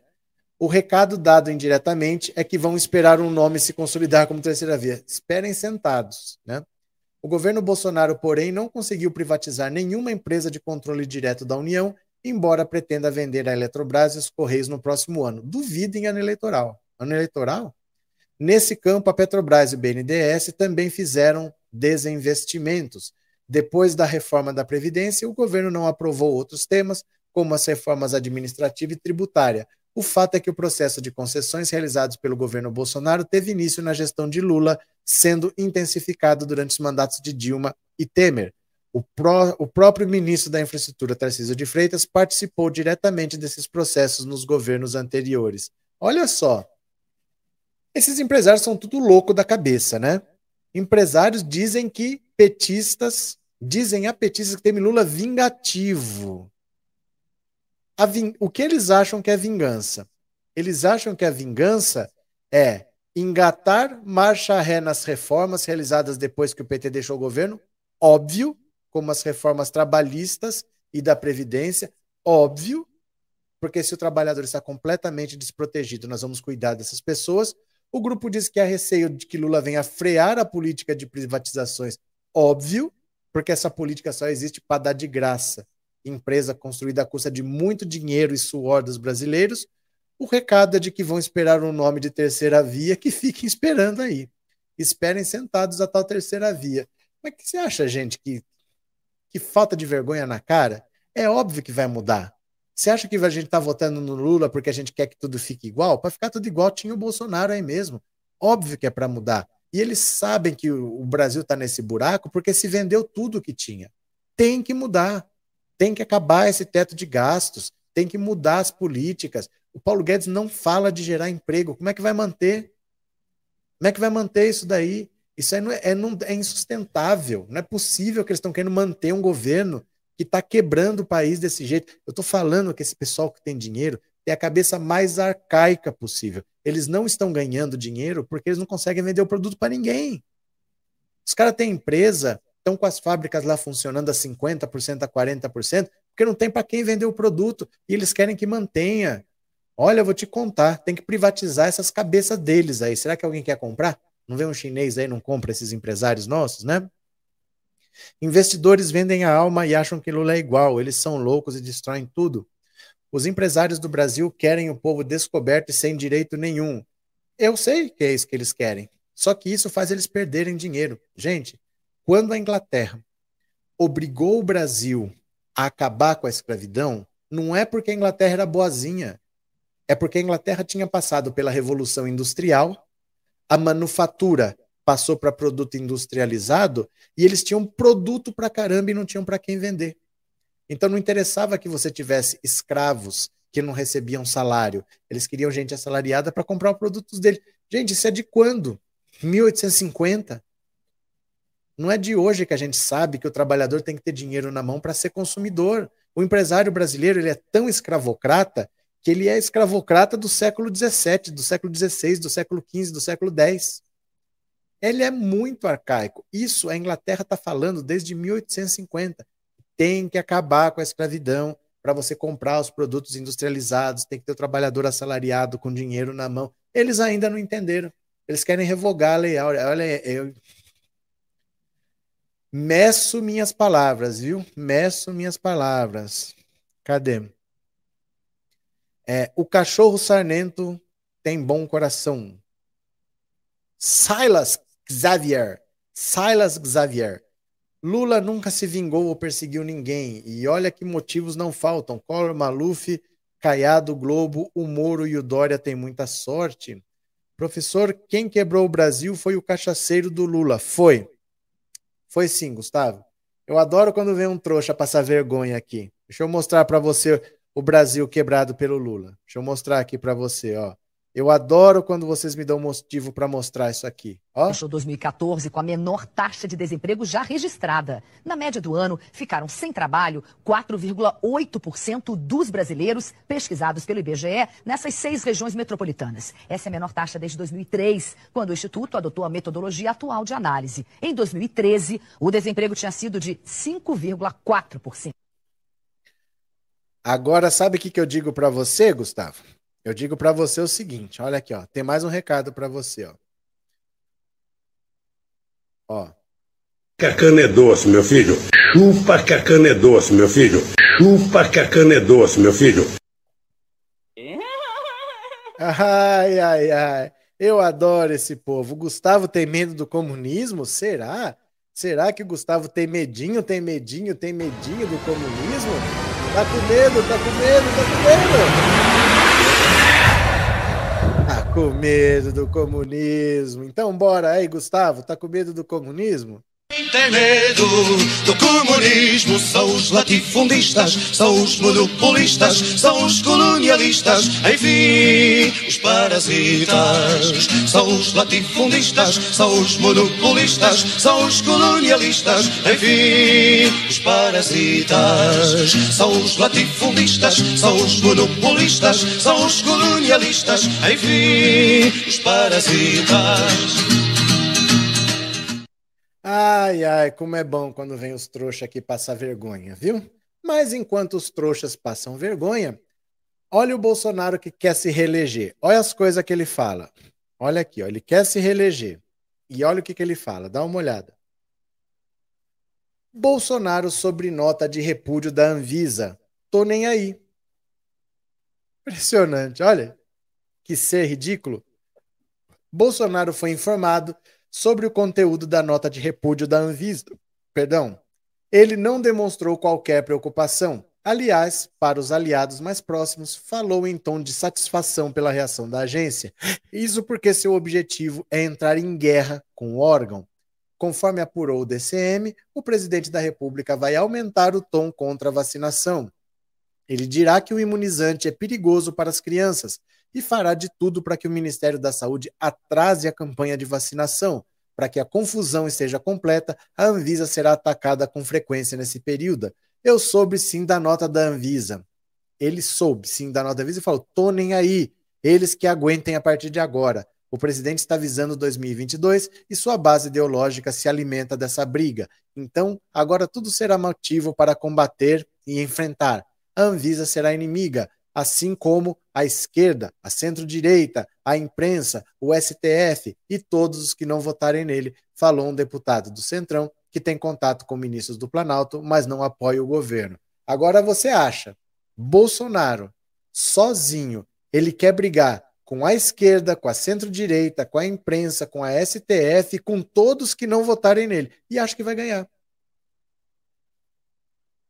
E acha que vai ganhar. É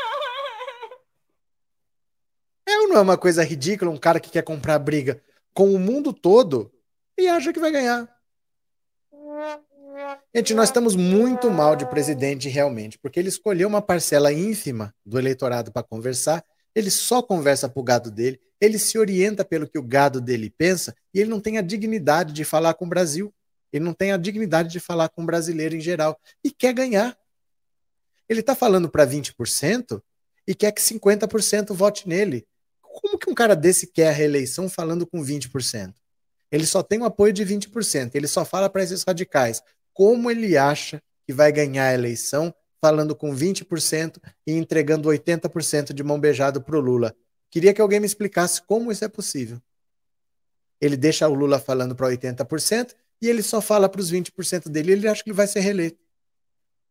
Será que precisa ensinar matemática básica para ele? Qual será que é o problema, né? Cadê? Cadê, cadê, cadê?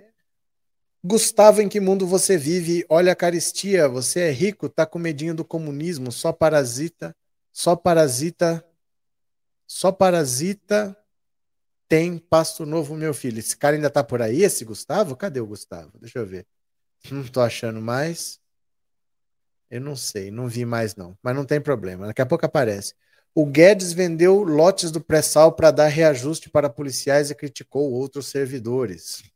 Dom Quixote contra os moinhos de vento. Gente, ele quer enfrentar todo mundo para agradar 20% e acha que ele vai se reeleger com 20%. Como que ele quer se reeleger com 20%? Eu gostaria de entender isso, né? Não entendi também. É... Professor, você vai denunciar o Bozo por aparelhar o IFAM? Ele ocorreu, mas já foi denunciado. Já foi denunciado pelo Randolph Rodrigues, já foi até sorteado o ministro. Já está acontecendo lá. E agora o judiciário parou. Agora é recesso do judiciário, só volta no ano que vem. Vocês perceberam que o ano acabou, gente? Que nós estamos a uma semana do Natal? Vocês perceberam que o Natal é semana que vem? O ano acabou. Eu não sei se vocês perceberam, mas o ano acabou, gente. Que ano, hein? Somos sobreviventes de 2021. O ano acabou. Mas assim, é, a denúncia já foi feita pelo Randolph Rodrigues, viu? Já foi até sorteado ministro e tudo. Cadê? Pessoal, cuidado com as palavras, o YouTube penaliza. Verdade. Quem mais aqui, ó? Olha, essa daqui é meio triste. É meio triste também, porque o Bolsonaro, vocês lembram daquela história do fundão eleitoral? Na eleição passada, 2018, teve 2 bilhões de reais, 2 bilhões para fazer a campanha de todos os partidos, 2 bilhões, fundo eleitoral. Aí nessa, eles fizeram assim: vamos passar para 6, porque no fundo a gente quer 4. A gente quer dobrar o fundo eleitoral. Mas se dobrar, vai ter gritaria. Então a gente logo triplica. E depois, quando ficar em 4, a gente já chegou no que a gente queria, que era dobrar. Aí eles aprovaram 6, o Bolsonaro vetou, ficou para 4. Sabe o que eles fizeram agora? Dane-se o Bolsonaro. Não tô nem aí. Derrubaram o veto e vai ser 6 bilhões mesmo. Então a campanha de 2 bilhões de 2018 agora vai custar 6 bilhões em 2022. Dá só uma olhada aqui, ó. Congresso derruba veto e previsão de até 5,7 bilhões para fundo eleitoral será promulgada. Derrubaram o veto. O Congresso Nacional derrubou na sexta-feira o veto de Jair Bolsonaro a um trecho da Lei de Diretrizes Orçamentárias, mantendo a previsão de 5,7 bilhões em recursos públicos para o fundo eleitoral. Com a decisão dos deputados e senadores, o trecho da LDO será promulgado e entrará em vigor. A aprovação do novo valor do fundo eleitoral foi respaldada por parlamentares da base da oposição. Na Câmara foram 317 votos a favor da derrubada e 146 contra, no Senado, 53 votos pela derrubada e 21 pela manutenção do veto. O PL, partido de Jair Bolsonaro, defendeu a derrubada do veto assinado pelo presidente na Câmara e no Senado. Aê, gado! Aê, gado! Presta atenção. Quem era o fundão? Quem era contra o fundão? Olha o partido do Bolsonaro agora, ó. Olha, o partido do Bolsonaro derrubou o veto do Bolsonaro. O Bolsonaro vai ser candidato e vai usar o fundo eleitoral. Aê, gado trouxa! Da mesma forma, legendas do chamado Centrão, como PP e republicanos, orientaram a favor da medida. Deputados do PT também apoiaram o fundo eleitoral de, 20, de 5,7 bilhões. Partidos como PSOL, Novo, Podemos e PSL orientaram que suas bancadas votassem contra o aumento do fundão. Durante a sessão, parlamentares afirmaram que, apesar da derrubada do veto, ainda não está definido qual será o valor do fundo eleitoral para 2022. Isso porque cabe ao relator geral do orçamento estabelecer o valor dessa verba e a votação da peça orçamentária ainda não aconteceu, está prevista para a próxima semana. Ou seja, apesar da autorização para usar 5,7 bilhões, o recurso aplicado pode ser menor. Com certeza. Com certeza vai ser menor, né? Pode esperar que vai ser. Eles podem usar 5,7 bilhões, mas eles vão usar 10 reais, né? Vão usar 20 cruzeiro. Eles vão usar bem menos, sim. Pode esperar, né? Cadê? Xi, o Bozo tá lascado. Não, eu quero que o gado veja. Eu quero que o gado veja que o PL, o partido do Bolsonaro, derrubou o veto do presidente e o Bolsonaro vai fazer campanha usando o fundo eleitoral. Fundo eleitoral, né? Quem que prometia? Quem que era contra a velha política? Quem que era contra o fundão, né? Ah, tem que ser muito trouxa, viu? Tem que ser muito trouxa mesmo, viu? É a inflação, com certeza. O salário de todo mundo triplicou, não é? Em quatro anos nesses últimos quatro anos, todo mundo teve o salário triplicado, então nada mais justo que o fundão também ter triplicado, né? É, com certeza os empresários vão ameaçar os funcionários que votarem no Lula. Não, não pode, viu, Nil? Não pode. O Luciano Hang fez isso e foi condenado. Ele foi condenado. Ele teve que. Eu não sei qual que foi a contrapartida lá, mas ele foi condenado. As pessoas passando fome esses parasitas aprovando fundo milionário, bilionário, para eleição vergonha. Não entendi. Esse fundão aumentou do jeito que o Bozo queria? Não, Luzia, não é isso. É que assim, o Centrão, o Centrão sempre quis aumentar esse dinheiro, porque é um dinheiro dado. É um dinheiro dado para a campanha eleitoral. Eram 2 bilhões, eles queriam aumentar para 4. Mas você nunca fala assim, ó, eu quero 4, vou pedir 4. Pede 6, porque depois vão reclamar você reduz para 5, reduz para 4 e a pessoa para de espernear. Então era 2, eles aumentaram para 5,7, quase 6, para reduzir para 4 e eles conseguiram o que eles queriam. O que eles queriam era dobrar o valor. O Bolsonaro vetou do jeito combinado, vamos passar para 5,7, ele veta para 4, mas agora eles falaram: você quer saber? Dane-se. Dane-se, eu vou aproveitar que eu toquei a caneta Vamos derrubar esse veto, vamos pegar esses 5,7 bilhões mesmo e dane-se. Então, no fundo, é um grande jogo de, de cartas marcadas. Eles queriam mais dinheiro. No começo, eles ficaram com um pouco de pudor. Falaram, vamos só dobrar? Vamos só dobrar? Então a gente joga mais para cima, mais do que o dobro para poder reduzir e ficar no dobro. Mas agora, ah, você quer saber? Dane-se, vai tudo mesmo. Vamos meter a mão nisso daí, vamos gastar, vamos gastar. Ai, ai, ai, ai. Cadê? Ivanildo, professor, se pudesse, quisesse fazer a live durante três horas, três horas de live, se for possível, das seis horas da tarde até as nove da noite, não, não é possível, não há garganta que aguente isso, meu cara. Não há garganta que aguente isso. Sabe por quê? Você vê talvez lives mais longas, mas não é uma pessoa que faz tudo. Quando você vê lives mais longas, você pode ver, por exemplo, assim, em canais que tem duas, três, quatro pessoas, aí eles fazem, cada um fala um pouco. Mas eu falando tudo e lendo mensagem do começo ao fim, impossível, viu? Não tem garganta que aguente, não.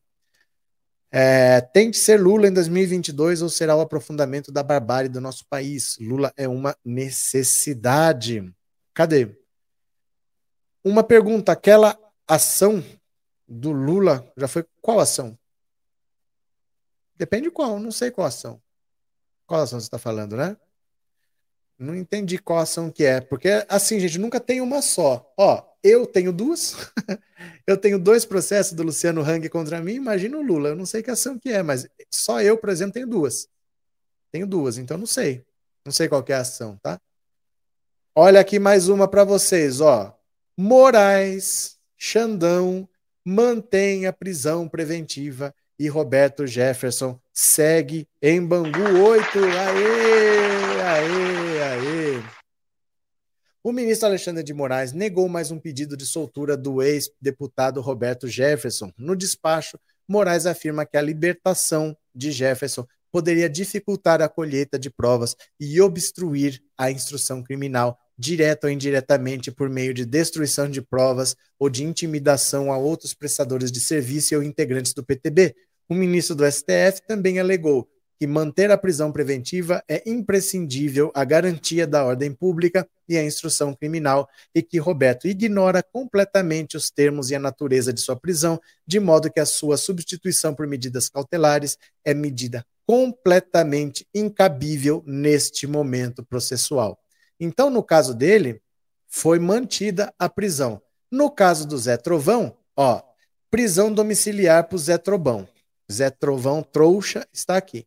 O ministro Alexandre de Moraes acatou na tarde dessa sexta o pedido da defesa e concedeu ao militante bolsonarista Marcos Antônio Pereira Gomes, o Zé Trovão, o benefício da prisão domiciliar. Zé Trovão está na cadeia desde 26 de outubro, quando se entregou à Polícia Federal, após passar algumas semanas foragido no México. Ele teve a prisão decretada pelo próprio Moraes por ter encabeçado a mobilização em torno de pautas antidemocráticas às vésperas de 7 de setembro, quando milhares de bolsonaristas foram às ruas e pediram fechamento do STF. Então, olha, por que que no caso dos dois é diferente? Porque assim, nenhum dos dois foi julgado ainda. Então, para ele estar tá preso, você precisa de uma, uma necessidade muito forte de que ele é um perigo para a sociedade ele estar solto porque ele ainda não foi julgado. Né? Então você precisa ser, por exemplo, imagina assim no caso Nardoni, um cara que mata a própria filha, joga do prédio, ou no caso da Suzane von Richthofen, matou os dois pais. Se é um caso muito grave de violência, e a pessoa é realmente um assassino, alguma coisa, se mantém a prisão preventiva, mesmo a pessoa não tendo julgado, porque ela é uma ameaça à sociedade. No caso do Roberto Jefferson, ele é uma ameaça ao processo porque ele pode coagir testemunhas, ele pode destruir provas. Então, para não atrapalhar a investigação, ele vai ficar preso. Mas esse tonto desse Zé Trovão é uma besta. Ele não sabe nada. Ele vai ser julgado, ele vai condenado, mas dizer que ele precisa ficar preso porque ele não foi julgado. Entendeu? Então ele vai ficar em prisão domiciliar, ele não está solto, ele não pode sair de casa para nada, a não ser que seja para trabalhar ou para estudar, mas parece que ele nem estuda e nem trabalha. Então ele está em prisão domiciliar, com tornozeleira eletrônica e vai ficar esperando o julgamento lá. Esse julgamento não vai demorar, porque esse pessoal tem que responder isso antes das eleições. Então, mais alguns meses aí, vai começar a ter julgamento dessa galera e eles vão ser, receber a pena de verdade. Mas como eles ainda não foram julgados, no caso do Roberto Jefferson, como ele é um cara que vai atrapalhar porque quem tem poder, quem está acostumado com poder, vai para cima mesmo, ele vai continuar preso. Esse Zé Trovão, que é um tonto, pode parar de gastar dinheiro público, fica em casa em prisão domiciliar, com tornozeleira eletrônica, mas ele vai ter o julgamento dele e ele vai ser condenado. Tá? Uh, cadê, cadê, cadê? Cadê? É, Zé Faísca vai usar tornozeleira? Vai. Prisão domiciliar, gente, é sempre com tornozeleira eletrônica. Quando a pessoa passa para prisão domiciliar, ela fica com tornozeleira eletrônica, ela não pode sair de casa. E se sair, acontece que nem aconteceu com o Daniel Silveira. Ele chegou a dizer que o cachorro comeu o cabo do carregador, por isso que ele não carregou a tornozeleira e parou de dar sinal. Aí ele, no caso dele foi assim, ele foi preso, aí ele saiu. Só que ele saiu com tornozeleira eletrônica e ele descumpriu mais de 60 vezes. Aí ele voltou a ficar preso por vários meses. Agora ele saiu, já foi a fase de alegações finais. É só marcar o processo e ele vai ser julgado. Mas se ele não tivesse descumprido a tornozeleira eletrônica, ele estava em prisão domiciliar, porque essas pessoas não foram julgadas. Né? Precisa ser uma coisa muito grave para a pessoa estar presa sem ser julgada. Então a tendência é que fique em prisão domiciliar. Mas, no caso do Roberto Jefferson, ele atrapalha as investigações, então ele vai continuar preso por um tempo, né? É, cadê? Sem Zé Trovão, se Zé Trovão não trabalha, como é líder dos caminhoneiros? Ele não é líder de caminhoneiros. Ele nem, nem tem caminhão, ele não dirige caminhão, ele apareceu. Nos caminhoneiros, ninguém conhece ele. Ninguém sabe quem é esse cara. Esse cara apareceu aí, falando que é líder dos caminhoneiros. Você vai ver os líderes de caminhoneiros mesmo, ninguém sabe. Ninguém nunca viu esse cara, esse tal de Zé Trovão. Ninguém sabe de onde ele apareceu, né? Professor, o Alan dos Santos nada ainda, porque isso é problema dos Estados Unidos, ele não está no Brasil. Não tem o que fazer aqui. O pedido de extradição já foi enviado lá. Isso depende dos Estados Unidos, não é com a gente mais. Agora é, lá. Se os Estados Unidos nunca quiserem mandar, eles nunca mandam. Se eles quiserem mandar amanhã, eles mandam amanhã, mas não tem o que fazer. Está em outro país, depende do outro país. Pregar e mandar para cá. Então, Tem que esperar, gente, tem que esperar, né? Cadê? Roberto Jefferson é pior que o Bozo. O Bozo faz tudo para ajudar as crias, o outro expulsa até a filha do partido. Ele expulsou a própria filha do partido. Expulsou mesmo, né? Agora tem mais uma aqui, ó. Pera lá. Só mais um pouquinho. Pera lá. Deixa eu pegar mais uma aqui, ó. Essa aqui é muito importante, porque vocês usam o Telegram. Eu tenho essa sensação de que vocês não usam o Telegram, vocês precisam usar, viu? Eu vou mandar o link do nosso canal aqui do Telegram, porque a ele, próxima eleição vai ser muito definida no Telegram. Ó, mandei o link aí, ó. Você baixa o Telegram e você clica nesse link. Não basta só instalar o aplicativo. Não basta só instalar o aplicativo. Tem que clicar nesse link para você ir para o canal do Telegram. Né? É igual o YouTube. Não adianta só entrar no YouTube. Para achar a live, tem que ir para o canal. Então você tem que clicar nesse link. Porque olha só, as eleições vão ser decididas muito nas redes sociais. Dá uma olhada aqui, ó. Barroso parte para cima do Telegram. Olha. O ministro Luiz Roberto Barroso, presidente do STF, requisitou na quinta-feira uma reunião com o diretor executivo global do aplicativo Telegram, Pavel Durov, para tratar de uma possível cooperação no combate à desinformação no Brasil Barroso disse no ofício que o Telegram apresenta rápido crescimento no país e que muitas teorias da conspiração e informações falsas sobre o sistema eleitoral têm sido disseminadas no aplicativo sem que exista qualquer restrição. O ministro explicou ao executivo do Telegram que o TSE tem a função de organizar e conduzir as eleições no Brasil e que o diálogo com provedores de aplicativos de internet tem sido importante para coibir a disseminação de mentiras sobre o processo eleitoral. Barroso sugeriu à equipe que envie algum representante para estabelecer contato com o TSE e para avaliar quais ações poderiam ser adotadas para coibir as fake news. O Telegram não possui escritório no Brasil. Então, esse é que está sendo a dificuldade. O que, que é o Telegram? O Telegram é um aplicativo igual, igual. Ai, não é igual. Gente, só para entender, é igual ao WhatsApp. É um aplicativo de mensagens. Mas eu não posso mandar um áudio para você pelo WhatsApp? Posso mandar pelo Telegram. Eu não posso mandar uma foto para você pelo WhatsApp? Posso mandar pelo Telegram. Se eu mandar uma foto para você, não fica no seu celular? Se eu mandar pelo Telegram, também é a mesma coisa. A diferença é que o WhatsApp tem escritório no Brasil. Então eles já foram chamados para fazer algumas mudanças, porque o WhatsApp foi usado em 2018 para disseminação de fake news. Então, por exemplo, os grupos que iam até 5 mil pessoas foram limitados, só pode ter grupo de 250 pessoas. Eu poderia mandar mensagens para todo mundo, assim, clac, clac, clac, clac, mandar para todo mundo de uma vez só. Agora só posso mandar de um por um. Foram feitas mudanças para limitar a propagação de fake news. O Telegram, como não tem escritório no Brasil, ele está sendo usado pelos bolsonaristas. Então, espalhando fake news usando o Telegram, porque não tem restrição. Por isso que é importante vocês começarem a usar o Telegram.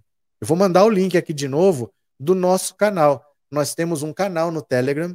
Todos os vídeos que eu posto no Instagram, no Facebook, que eu posto no Twitter, eu mando para lá também. Vocês podem usar esses vídeos, você pode postar no seu Facebook, você pode postar no seu Instagram. Cria um TikTok só para isso, pode postar os meus vídeos lá, não tem problema. Se o seu canal crescer, não tem problema, é para usar. E vocês não estão usando, viu? Não estão usando. Eu estou mandando o link aí, ó, do Telegram. Você instala o aplicativo e clica nesse link aí. Que aí você vai entrar direto no nosso canal do Telegram e vai receber todo o material que eu divulgo. Tá lá, tá bom? Tá lá guardado. Então, aprendam a usar essas redes sociais, porque a eleição vai ser muito definida através dessas redes. Tá certo? Deixa eu ver. No WhatsApp também está aumentando muito a quantidade de postagens de fake news pelos gados, disse o Ivan. Então, Bruno, mas o Biden nem liga para o Alan dos Santos, deve ter dedo dos filhos, Olavo de Carvalho. Não, gente, não é isso não. Você acha que alguém interfere no governo americano? Vocês têm noção do tamanho que é o governo americano para achar que Olavo de Carvalho interfere no governo americano? É que nos Estados Unidos tem 30 milhões de estrangeiros irregulares. 30 milhões. Vocês nunca viram alguém falar que vai para os Estados Unidos ser trabalhador ilegal? É só mais um estrangeiro ilegal. Tem 30 milhões lá. Achar que ó, manda prender, eles vão lá e prendem, ele tem uma fila lá de gente que eles têm que ir atrás. E eles têm uma equipe para fazer isso, né? A imigração americana não é assim, ó, manda aí, vamos deportar todo mundo. Então eles têm muita gente para ir atrás, eles vão conforme a prioridade deles, conforme a conveniência deles. Eles não param o serviço dele para fazer o que o governo brasileiro está pedindo. É muita gente ilegal lá. Então eles vão atrás de um, de outro, mas a prioridade é o cara está envolvido com tráfico de drogas, o cara está envolvido com violência doméstica, ele tem umas prioridades lá. Eles vão mandar? Devem mandar, mas não tão já. Não é assim, né? Ah, o Olavo de Carvalho, tem dedo do Olavo de Carvalho? Não, né? O professor, os militares não querem saber mais do Bozo.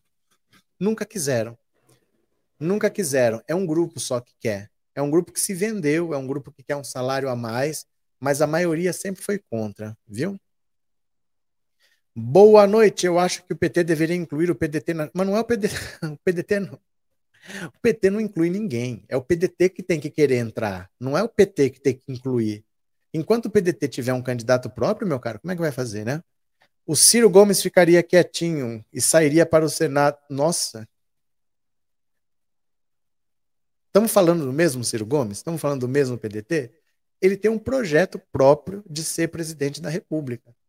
Ou ele vai ser presidente ou ele vai se aposentar. Ele quer ser presidente da República, ele acha que ele é o candidato mais preparado. Olha, uma coisa é o nosso desejo, outra coisa é a realidade. Não é o PDT que inclui, não é o PT que inclui o PDT. É o PDT que tem que falar: eu quero entrar, então eu não vou ter candidatura própria, porque como é que eu vou entrar aqui com. Vai ter dois candidatos? A federação vai ter dois? A federação é, é como se fosse um partido só. Então vai ser o Lula. Tem que abandonar a candidatura do Ciro Gomes. O Ciro Gomes não quer. Precisa primeiro tirar o Ciro Gomes. Ele não vai ser, ó, ele não vai estar nunca mais num palanque com o Lula, isso ele já falou, né, ó. Olha aqui, ele já falou que ele nunca mais vai estar num palanque com o Lula. E ser senador ele não quer. Ele quer ser presidente, né, ó. Deixa o Lula não ter te apoiado mágoa, naquele, não é um sentimento que se momento. possa cultivar em política. Eu tenho, eu tenho muita raiva da, do mal que o Lula promoveu ao Brasil, porque todas as pesquisas mostravam que eu ganhava. Todas as pesquisas mostravam que eu ganhava. Isso inviabiliza qualquer, qualquer conversa com o Lula? Conversa não, eu sou, eu sou uma pessoa do diálogo com todo mundo. Agora, eu estar no palanque com o Lula, pode esquecer que não acontecerá jamais. Agora, eu estar no palanque com o Lula, pode esquecer que não acontecerá jamais. E com... Agora, eu estar no palanque com o Lula, pode esquecer que não acontecerá jamais. E com... Agora, eu estar no palanque com o Lula, pode esquecer que não acontecerá jamais. Então não adianta achar que ah, bota aí o PDT, o Ciro Gomes vai ser senador. Esquece, né? Esquece. Jamais votarei no Alckmin. Nem eu. Ninguém vota para vice. Não tem eleição para vice. Eu também não votarei no Alckmin. Não existe eleição para vice. Tá? Não tem eleição para vice. Uh, Alckmin presidente, não com a minha ajuda. Nem com a minha. Nem com a minha. Né? Nem com a minha. Eu admirava tanto o Ciro antigamente. É porque você conhecia menos, Ivanildo. Com, com o tempo você foi conhecendo mais. Aí você viu quem ele é de verdade. Na verdade é assim. Quanto mais você conhece o Ciro Gomes, menos você apoia. Vai ver se ele tem grande apoio lá no Ceará. Quem mais conhece é quem menos apoia, né? Então, assim, eu também não voto no Alckmin, não, viu? Não existe eleição para vice. É... Maristela, precisamos muito do Lula. Até quem é contra o Lula precisa do Lula. Até esses empresários que são contra o Lula, se eles tiverem oito anos de Bolsonaro, vai estar tá todo mundo na fila da amargura aí. Eles não têm noção do quanto eles precisam do Lula, né? É, cadê? O quilo de osso está custando nove reais na minha Bahia. Volta Lula para comer picanha. Sério? Nove reais o quilo de osso? O Ciro pode ficar tranquilo. Lula jamais perseguiria alguém. O inimigo de hoje põe. Acho que cortou, Jesus. Uh, o povo aqui fica insistindo no Ciro, ele é um. O Obama disse bem claro: o cara é o Lula, pronto, falei. É que assim, gente, ele não quer. Ele não quer. Não adianta ficar nesse apego. Tem que desapegar. O Ciro Gomes não quer. Ele tem um projeto pessoal. O que deve acontecer é o PDT deixar ele a pé. Não tem sentido levar essa candidatura adiante, né?